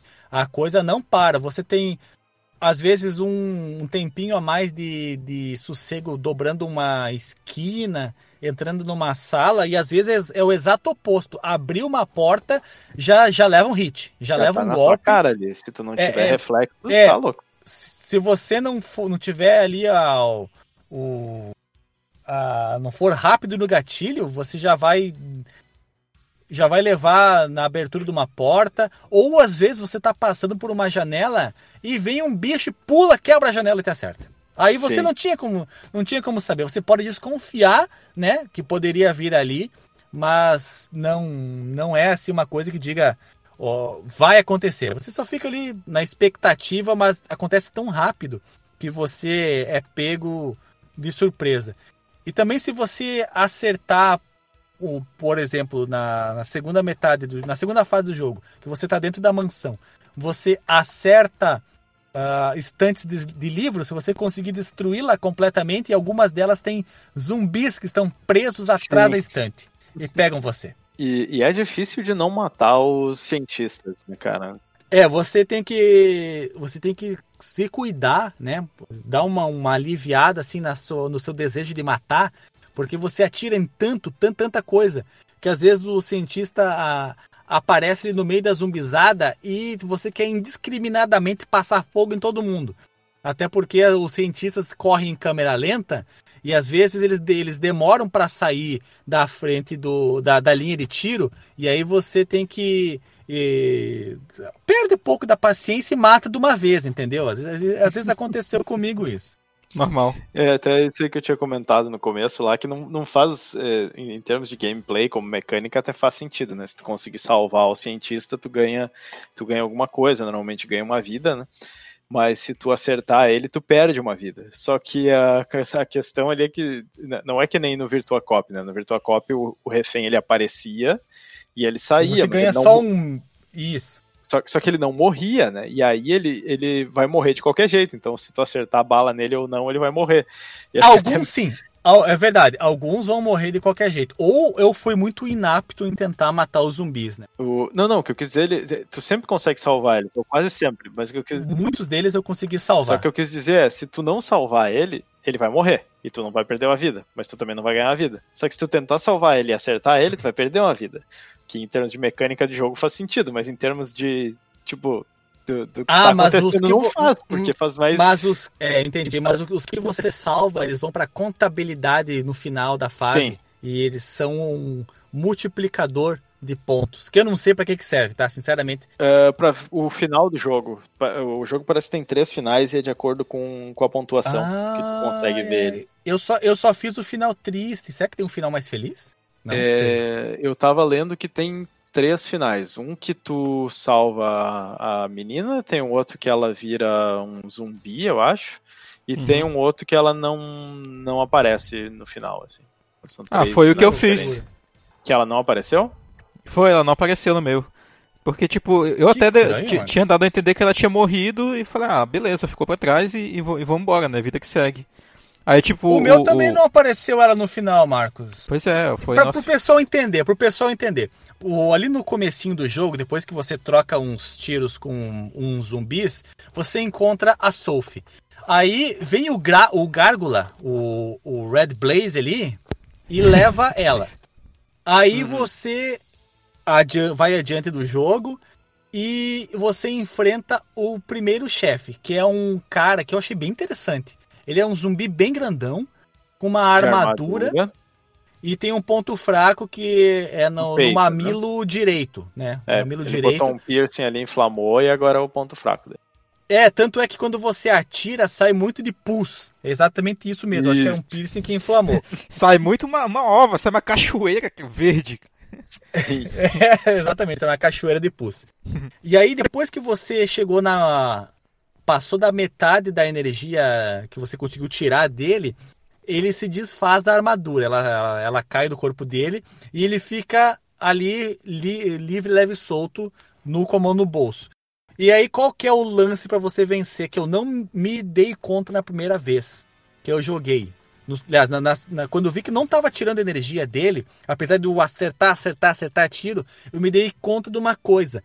Quando você acerta nas partes do corpo dele, cai a carne, ele, vai- ele começa a ficar só os ossos. É. Então você tem que ati atira Ah, no sim. peito, a- mostra a caixa torácica. Aí você desce, atira na barriga, Uhum. depois atira nas coxas, atira nos braços, até que ele fica só a caveirinha e vi- vem a falecer. Eu achei bem Sim. interessante essa essa mecânica de como matar ele. É, todas as boss battles são, são interessantes, né? Elas têm é, essa questão assim de tu ter que entender o padrão do chefe, tu tem que entender o que ele tá fazendo e ver quando que ele abre pra tu poder acertar o ponto fraco, né? Não, não é só tu ficar tacando pipoco nele a la louca, assim. Tu tem que, tu tem que ver bem o timing, assim, de quando... Eu fui a la louca, atirar, tá, DJ? Só pra avisar. É, porque aí é, né, aí é fácil ficar botando crédito.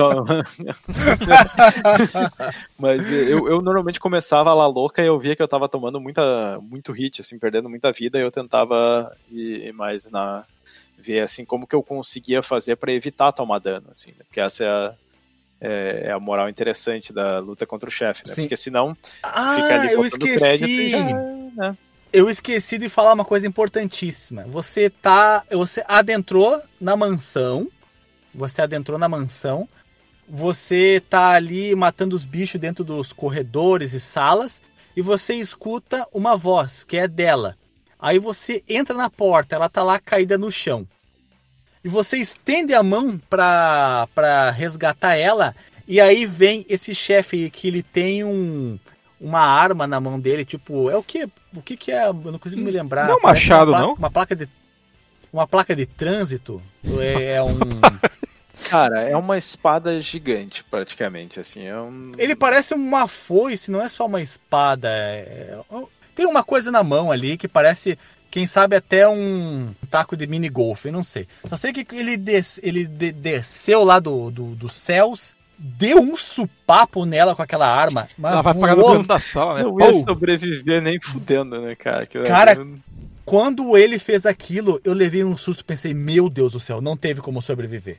O jogo não vai manter ela viva. Uma pessoa levar uma porrada dessa aí voando que nem um- uma bola de futebol que levou um chute, que a mulher foi parar lá no outro canto da sala, não tem como ela sobreviver. E dito e feito, você mata o chefe, ela balbucia umas palavras, ah, você tem que vencer o Joãozinho, coisas horríveis estão acontecendo, ah, e vem a falecer.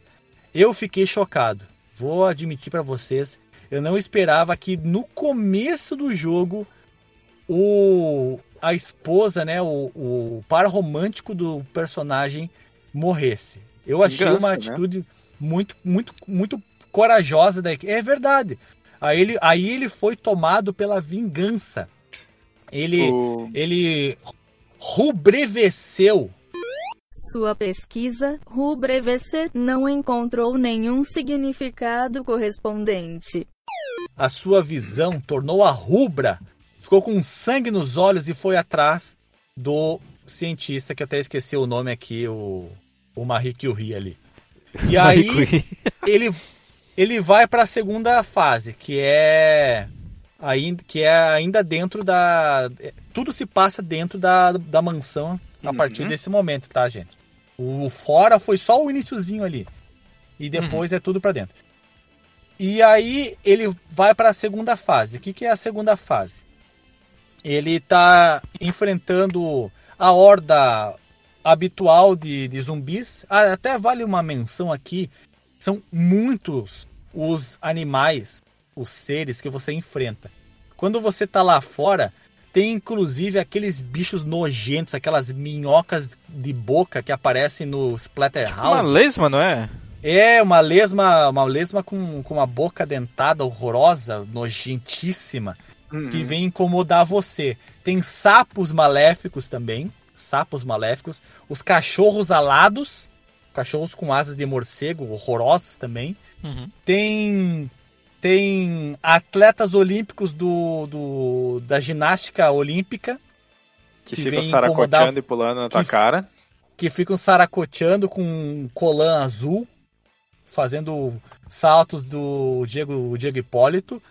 Tem também o- uma versão zumbi do Azagal, Nossa. uma- um, um gordo assim, bem zumbizoide. Tem um que foi claramente foi inspiração para ser colocado no Resident Evil 4, que é um cara com a motosserra vem para cima de você loucamente. Um Ah, gordo pior que eu também. pensei bem nisso quando eu tava jogando, mas tem o gordo da motosserra e é, é bem Resident 4 aquilo O ali. gordo na motosserra. E uma coisa que nós temos que falar aqui, que é muito bom, que são os efeitos sonoros que esses bichos emitem. Tem uns que são que são até engraçados os sons que eles fazem quando morrem ou quando acertam você. É, não é um som que é único de um, de um único tipo de, de zumbi. Ele é compartilhado por outros tipos também. E eu achei muito engraçado o som que eles emitiram. E aí, nessa segunda fase, você vai indo, muda o ambiente, né? Você sai da, da, de dentro da mansão e parece que você desce mais um nível. Isso. E uma coisa que, que é legal para se falar é que, apesar de estarem acontecendo e, o, ser um lugar de pesquisa científica, o lugar parece que está completamente abandonado há décadas. Tem limo, tem coisas quebradas, tem o, o riozinho que passa ali em volta da, da mansão. É de uma nojeira, parece um esgoto a céu aberto. Dá a impressão que aquilo ali tá, tá tomado por, pela morte há muito tempo, cara. Não é uma coisa que aconteceu assim, do, deu a louca no, no, no gerente e ele liberou os monstros e eles começaram a cagar nas paredes e as plantas começaram a morrer. Não, é uma coisa que, que parece que está acontecendo ali isso há muito tempo e, e é como se fosse um local secreto, né? Ninguém dá bola naquilo ali. Uma casa, um, um casarão Sim. abandonado. Então vou, aqui é o melhor lugar para a gente fazer as nossas experiências macabras sem que ninguém nos incomode. Mas não era, né, cara? Porque o cara sabia que a mulher trabalhava lá e a mulher não parecia. Exatamente. Isso é o que é o mais engraçado. Tá tudo não, mas... deteriorado, tudo velho e ali é, funciona uma instalação de ponta eu, de pesquisa já genética. Vou, já vou resolver esse mistério para ti, né, cara? A gente não chegou lá ainda na história, mas chega uma hora que tu encontra o doutor esse, né? Aí olha uhum. pra pinta do cara. Excêntrico. Milionário excêntrico. O é, cara comprou uma mansão velha e disse: Ok, vou construir um laboratório aqui embaixo. Vou, a minha empresa vai trabalhar nesse laboratório embaixo dessa mansão velha carcomida aí. É, sempre é isso aí, cara. É, exatamente. Olha, olha o Elon Musk. Padrão filme de terror, né? Se o Elon Musk gostasse desse assunto aí, ele ia dar as coisas da SpaceX ia ser embaixo de uma, de uma mansão carcomida também, né? Olha o nome que o cara botou na filha. E aí, no decorrer dessa segunda fase, você acaba indo para um lugar um pouco diferente que são os telhados da mansão. Você tem uma visão de cima das coisas. E lá você enfrenta o, o Red Blaze, o, o, o Gárgula, que Fire, Fireblend, Fireblaze. Me ajuda aí, Marcos, o nome do Firebrand. Do, Firebrand. Né?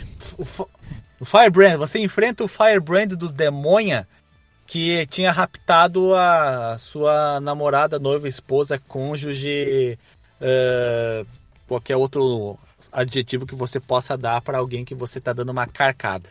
E aí você encontra ele lá, e você encontra ele e vem, como bem explicado aí pelo Marcos Mello, a página do relatório mostrando qual que é o ponto fraco dele.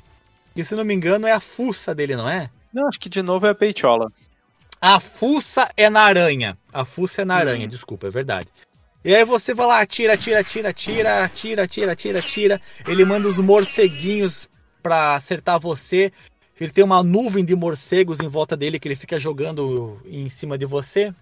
E aí quando você chega na metade da, da energia dele, os morceguinhos abandonam ele. Na verdade, eles morceguinhos morrem todos, né? E aí você, ele começa a mudar o padrão de ataque dele. E aí você também corre para cima do telhado, de repente ele dá um rasante, assim, te, te, incomoda, você se desequilibra e fica pendurado no telhado. Inclusive é um efeito Sim. visual muito bonito que eles fizeram, de você balançando na, na, na calha assim do telhado, né? Você fica atirando nele até que você mata-o e ele cai da altura em que ele estiver quando você der o tiro derradeiro, né? Pode ser que ele esteja lá embaixo, do, perto do chão, ou lá em cima nos píncaros celestiais e ele cai e você se alevanta da dali da, da beira do, do telhado Essa e parte é muito segue o jogo. E entre cada fase, é, entre cada fase tem uma cutscene, vamos dizer assim, que a, a imagem fica preto e branco para dar aquele climão ele fala uma frase de efeito e passa-se para a próxima fase. São quatro fases, né? A primeira, como é que se chama? O, co o começo, a mansão, o início, não consigo me lembrar. Aí depois. São então, capítulos, não são? É, capítulos. O segundo se chama A Vingança. O terceiro se chama. A Verdade. A Verdade. E o quarto se chama The House of the Dead. Aí no terceiro você desce mais ainda, vai para para as instalações laboratório, mais... né? Já o laboratório. laboratório. propriamente dito, você muda ah, o visual, fica uma coisa bem mais é, laboratórios de, de, de, cientista, né? Você tem ali a, os úteros artificiais, você tem raios elétricos, que não faz sentido nenhum, né? Tipo, um, um corredor com um raio que vai do, do teto ao chão, assim, um chuveiro de raios, e você não pode entrá-los, mas os zumbis saem dali para te incomodar, né? É um zumbi que tem noção de eletricidade e passa bem esgueiradinho na parede, né? Para não ser morto, tomando um chocante. Eu não acho essa fase é, particularmente bonita, como eu falei, a mais bonita para mim é a, a primeira e, e seguido por dentro do, do, do, do castelo, do, do, da mansão, uhum. na, no, no, no, primeiro piso dela, assim, né? É, ah, quando vai des... é mais bacana mesmo. É, do, quando vai descendo, ele vai ficando mais feioso para mim. E aí, nessa terceira fase, também você enfrenta a mesma leva. Aparece, se não me engano, aqui nessa terceira fase, aparece os, os ginastas olímpicos. É a primeira vez que eles aparecem, que eles começam a fazer ó, os saltos ou os saltos do escarpado ali. É aqueles que vão jog... na parede ou, ou, os que ficam jogando umas coisas em ti? Ficam fazendo uns golpes uhum. também, parece, de, de artes marciais e, e que ficam lançando, parece que Isso. lâminas. É, parecem discos, é, discos laminados em direção a você. Tem muitos bichos que você encontra em outros materiais de, de terror. Tem um que parece aquele inimigo que tem no aquele grande jogo de, de, de luta, é o Samurai Shodown, aquele o carinha que tem a, a, as unhas, as, é a garra hum. metálica, só que, só que nesse aqui ele tem nas duas mãos, né? Sim. São as unhas metálicas. Tem, eu não sei, na segunda vez que eu joguei, cara, eu achei engraçadíssimo. Um desses inimigos usava terno, cara, terno e gravata. Na primeira vez que eu joguei, na ah, primeira vez que eu joguei aqui, tô, eu tô vendo um gameplay enquanto a gente vai Na primeira vez que eu joguei, esse essa bicho com essa roupa não tinha aparecido, parecia ele pelado.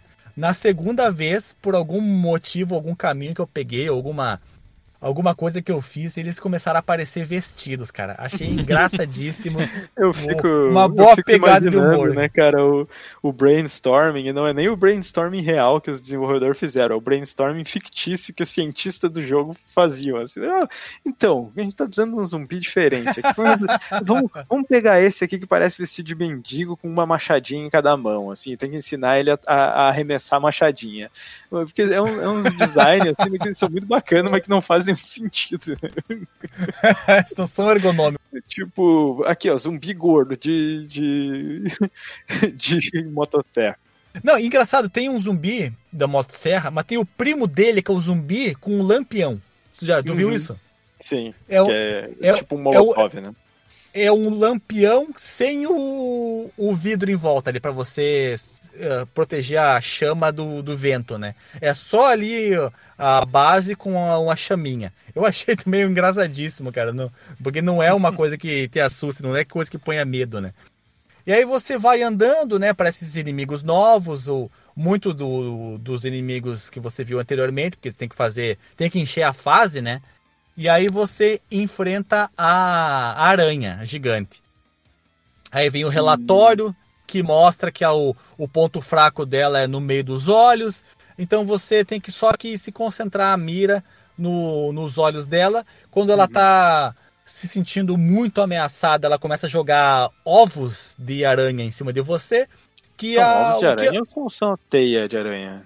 Ovos, são ovos, são redondinhos. Eu achei que era teia. E aí o que acontece quando eles atingem você é nada demais além de um hit, né? Não, não, não tem uma animação específica, uhum. nada. Tudo que acontece em, em, você. O que tem de diferente é que quando o, o, zumbi que tem a machadinha acerta você, fica um, um sinal de, de corte na, na carne Sim. na tela. Tem o zumbi que te dá a mordida, fica a marca uhum. dos dentes na tela.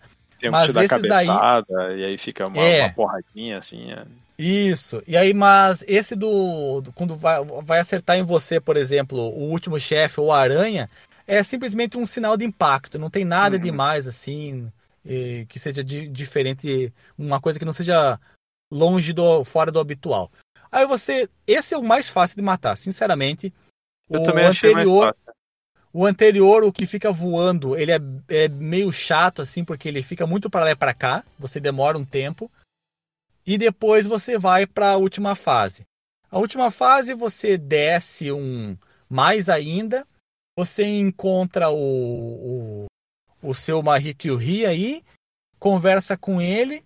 E ele disse: Ah, agora você vai enfrentar a minha criação mais impressionante. Aí aparece esse bicho aí, que tem uma, uma forma humanoide. E o que que acontece? A reviravolta máxima. Por que não, né? O- A criatura se volta contra o criador. A criatura mata ele.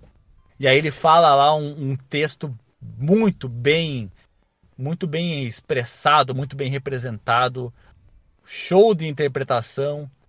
E depois você vai e ele foge das instalações assim, pá, quebra a parede do laboratório e você vai enfrentá-lo. E eu acho ele é um, ele é um cara, um inimigo muito forte, mas ele é o, que- é o menos. a- a- o menos legal. Porque ele não faz muitas coisas diferentes. Ele não Uhum. tem. Ele não voa pra lá e pra cá. Eu, só o que ele faz, ele fica flutuando, eh, se protege do- dos seus tiros. Ele invoca ali um, um monte de foguinho que. eh, se, umas bolinhas que se gaseificam e se transformam em fogo que cai em você. Você tem que matar as bolinhas antes que elas se, se gaseifiquem. Então, eu esperava muito mais. Esperava assim, um show de interpretação. Que viesse um monte de tipo de ataque. Que fizesse um- uma série de, de evasivas, ações evasivas. E falasse com você, sabe? Porque ele falou, né? Eu- eu- ele era o único que falava, até parece. Não, não. Os outros falavam também, os outros falavam. Mas esse aí, cara, por ser o máximo, eu esperava mais, cara. Mas é um pouco decepcionante. E O Alexandre falou muito igual o jurado do Dança dos Famosos. Eu esperava um show de interpretação. Quem foi isso? Eu, porque ele impacta você. Ele mata o criador, ele irrompe de onde ele está, ele foge, você vai atrás dele e ele fica só nessa, lenga-lenga de joga, joga bolinha, gaseifica, queima você. Joga bolinha e fica nessa, e fica nessa, e fica nessa. Ele tem poucos padrões, né? Pouquíssimos, cara. É o mais. Era pra ser o mais impressionante e foi o mais broxante pra mim. O mais, Eu, o mais eu sem tenho uma graça. explicação pra isso aí, né, cara? Jogo de arcade, Ah. onde é que os caras vão focar mais? Eles começam focando mais no começo, Primeiros chefes, né? que é o que a galera mais vai ver. Assim, o último chefe de arcade é uma coisa que quase nunca ninguém viu, né, cara, naquela época. E Ninguém eu tenho chegava, a era- impressão que ninguém fechou, virou, terminou, zerou esse jogo no arcade. Porque eu gastei e números continuem só nesse da muito mesmo, cara, também. É, e claro que sempre vai ter um filho de pai rico que vai fechar o negócio, que vai chegar lá com um milhão de fichas. Ele parece negócio. que é a prova de balas. Mas, e cara, aí, nós vamos pro final. O final é muito triste. Muito triste. Ele mata o bicho e dá tchau pro, pro defunto ali do, do seu Kyuhi. E depois ele diz: Farewell, o nome da mulher que eu esqueci. Sophie. Jolie, Sophie. né? Na Jolie? Sophie. Farewell, Sophie. E vai embora. Aí vem os créditos. E é isso, acabou o jogo. Eu tô curioso pra saber quais são os finais Ah, diferentes. vou no YouTube. Eu conhece? vou ver no YouTube, cara. Não vai ter como fechar tudo isso de novo, não. Ainda mais se, se depender de pontuação. É, eu não, eu não vi os finais, né, eu só o... Tem, tem esse final que eles recuperam ela, que é o melhor final, eu acho.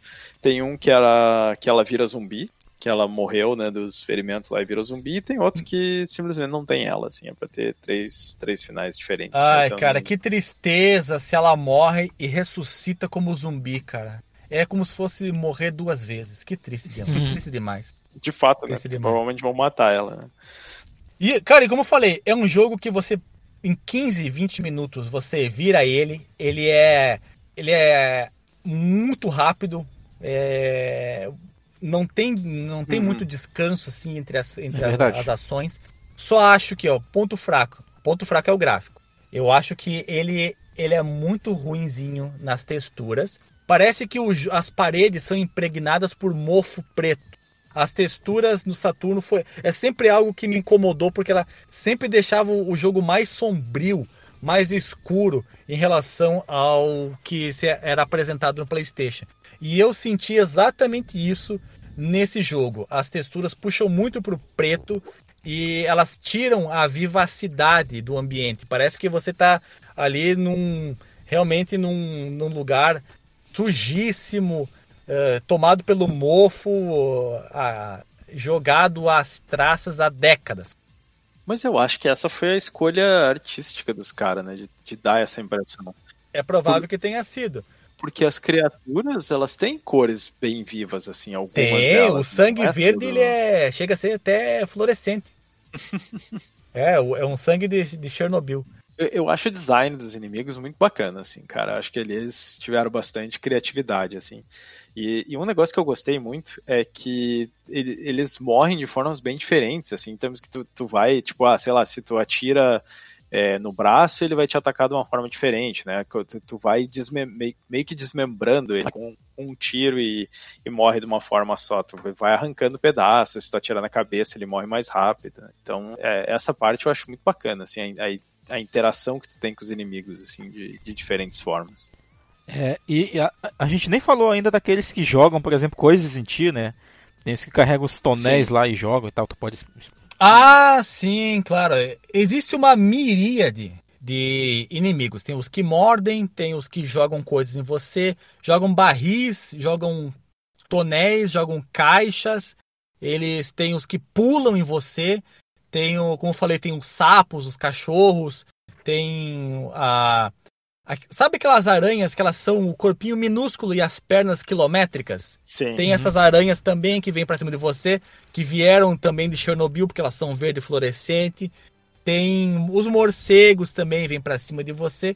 Então você tem uma uma gama muito grande de inimigos no- na forma deles também, uma pletora, uma miríade de inimigos. Parabéns pro pessoal do time de desi- de arte, né, que bolou esses personagens. Muitos devem ter ficado de fora ainda, mas os que foram colocados ali, parabéns, porque tem alguns que são chatíssimos, tem os que amedrontam, e tem os que são divertidos, como o Baraka de, de, de, de terno e gravata. O Baraka também tem a mãozinha, né, com, com os dedinhos. Com, Não, é, não, o Ba- Baraka tem uma lâmina grande zona, assim, só, que sai do braço.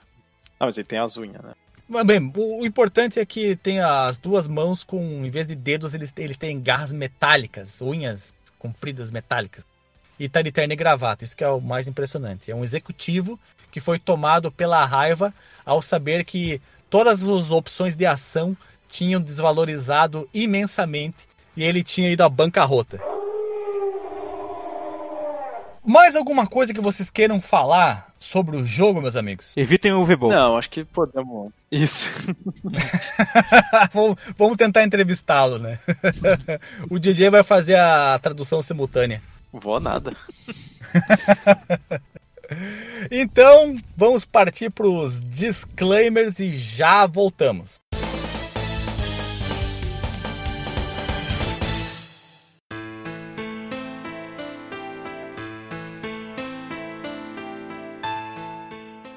Disclaimers então, meus amigos. Marcos Melo, Opa! fala aí teus comentários finais sobre o Casa dos Mortos, The House of the Dead. Cara, eu vou dizer basicamente que eu fiquei com muita curiosidade de jogar os próximos depois de ter jogado esse. Por- Porque apesar da- das limitações gráficas, de, de algumas coisas até de som mesmo, mas, mas o som dele é bem feitinho, a gente já elogiou aqui. É um jogo que eu gostei bastante de jogar, apesar da dificuldade também, né? Até porque todos nós aqui jogamos a versão de arcade, né? Não sei se a, a do Saturno e a do, e a do PC, né? O pouquinho que eu joguei e tal, se elas têm a, a dificuldade reduzida pelo menos um pouco se comparado à versão do arcade, né? Mas ah, caso você ouvinte não conheça a série, tenta experimentar esse jogo ou de repente conta as suas experiências com os próximos também e tal. Então são, é um- é- faz parte de uma era da, da que ela estava muito produ- produtiva, né? E tinha jogos bons aí pra gente em todas as, as plataformas, né? Incluindo os arcades. E é isso aí. Acho que vale a pena conhecer assim, esse jogo. Eu, se eu vou dar um selo para esse jogo aqui, eu vou mandar o. Vai, vai o jogão e deve ser jogado mesmo. É um clássico, Marcos Mello, um clássico dos rail shooters. DJ, o que, que você tem para nos falar aí nos estertores sobre esse jogo? Ah, eu aprovo a classificação do Dr. Marcos Mello, né, cara? É do jogão e tem que ser jogado, cara. Eu acho que é, é uma pena que esse estilo de jogo não não tenha mais hoje em dia, né, cara? Porque ele, ele não tem. Não, não, não é tão. Como é que tu vai reproduzir, né, jogando no, no joystick, né? Não, A TV É, de LCD não suporta mais a pistola. É, por mas- isso, mas, cara, é uma é, tristeza. O, o controle do Wii, por exemplo, ele tinha essa funcionalidade, né? Não, É verdade. É, quebrava, é verdade. quebrava um galho, assim. Mas isso é uma coisa que os videogames de hoje em dia não tem mais e não tem como reproduzir essa experiência, né? O Delagostin, mas teve pro Wii uma versão do Rafa Sim, sim, inclusive pro Play 3, só que aí tu tinha que jogar com o PlayStation Move, né? Ele tu- é, vinha, inclusive, eu joguei ele, Overkill, acho que era. E Isso. tinha. Joguei na casa de um amigo que tinha o PlayStation Move, aí tu colocava, ele tinha uma, uma arma que ficava tipo um rifle, assim, que tu usava pra, com, com o Move encaixado. E era bem bacana, só que assim, exige acessório, né? Não é uma coisa que, que tu consegue só botar lá e, e jogar, né? E, não, e pros videogames da nova geração não tem esses acessórios, né? Então não, não teria como fazer de novo esse, esse estilo de jogo, que é uma pena. É, até pro computador com o mouse é, é bacana de jogar com o mouse. Não é tão bacana quanto a pistola, mas é muito melhor do que com joystick, né? Eu tava pensando até com, com essa onda de console mini, assim, ia ser muito bacana se saísse um console mini só dedicado a esse tipo de jogo, que aí tivesse alguma tecnologia tipo a do, do Wii, assim, pra tu poder jogar na TV de LCD. Esse, é um que eu compraria, eu acho, porque, porque aí ele te dá uma coisa que tu não consegue reproduzir no computador ou alguma coisa assim, né? É, até consegue, né? Acho que tem como tu usar um. Uh, plugar um controle de Wii no teu computador, usar o emulador do Wii ou fazer umas gambiarras, mas acho que se tivesse um, um console mini dedicado a esse tipo de jogo, imagina, vem com, com a coleção do, do The House of the Dead, vem Virtual Cop, vem Área 51, vários desses rail shooters, ia ser bem bacana, assim, eu go- gostaria e, e esse eu compraria, assim. fica, fica a dica aí para as empresas. Se essa empresa conseguisse reunir essas propriedades intelectuais tão díspares, né? Todas num pacote só, eu acho que essa pessoa mereceria o Nobel da Paz, hein? Verdade. E para terminar, então, vamos para mim. Corroboro tanto com o Dr. Marcos Mello quanto com o DJ. House of the Dead é um baita de um jogo. Ele é divertido, a trilha sonora é muito boa. Olha, dou nota 9. Só não ganha 10 por causa da primeira música, que ela ganha 7, 7,5, porque as outras ganham 9 ou 10. Então ela dá- puxa um pouquinho a média para baixo mas isso não tira em nada o brilho do jogo. O que pode afastar você hoje em dia dele é, como eu falei, o visual que é datado. Mas ele não é um demérito, não vai ser por isso que você não vai jogá-lo. Você vai, você vai se divertir muito com esse jogo. Confiem em nós. Nós estamos aqui falando a pura verdade, nós não mentimos. É a verdade, não minto. É um jogo muito legal. É fácil de você jogar, não tem mistério. Abriu, baixou a RAM zipada, colocou no diretório lá de ROM que você configura no arquivo INI que vem no emulador, mandou abrir, mouse, botão direito, esquerdo, atira, recarrega, e é isso aí, cara. Só tem que dar uma calibradinha ali. No, no vídeo a gente ensina como fazer a calibrada para você não matar reféns à toa. E você vai jogar que vai se empanzinar, vai se empanturrar desse jogo. Ele é muito gostoso, em 20 minutinhos você termina ele. Dá pra em, em uma hora você joga 3, 4 vezes, quem sabe até mais, né? Deixa eu ver, dura 15, 15, 30, 45. Quatro vezes, joga quatro vezes em uma hora. Você consegue pegar caminhos que você não pegou antes e consegue, quem sabe, ver os finais que nenhum de nós aqui conseguiu ver. Então eu só tenho elogios a ele, só tenho recomendações e é uma baita escolha para a gente ter falado nesse podcast. Sinto-me privilegiado por ter podido gravar hoje. É Isso aí. E, e como ficou para mim o desafio, né? Eu fui atrás durante o cast aqui e achei pelo menos uma página onde tem mais informações aí para a versão mobile do, do House of the Dead, né? Ela saiu aqui de acordo com essa página em 2005, tem umas referências aqui, é tudo em japonês, porque saiu só no Japão para um celular que era da Vodafone e tem algumas imagens ali, mas não achei nenhum vídeo com, com o gameplay, mas vai entrar o link no Porsche aí. Então, eu me despeço de vocês e desejo a vocês uma excelente semana, porque nós estamos gravando isso aqui num domingo. Então, se vocês estiverem ouvindo isso em qualquer dia da semana, considerem como uma segunda-feira, tá? Tenha uma, uma, boa, uma boa semana para vocês e que você, se não, não está no nosso grupo ainda do Telegram, por favor, adentre nele para que a gente possa conversar. Comente no cast desse episódio as suas impressões, caso, caso já tenha conhecido esse jogo em priscas eras, ou se você vier a conhecê-lo agora, quais foram as suas impressões. E comente também em outros episódios que você porventura tenha ouvido ou venha a ouvir. A gente gosta muito do, do feedback que vocês nos dão. É sempre um prazer poder interagir com a galera. Então, tendo dito tudo isso, só o que eu posso dizer para vocês é tchau! É nóis. Falou!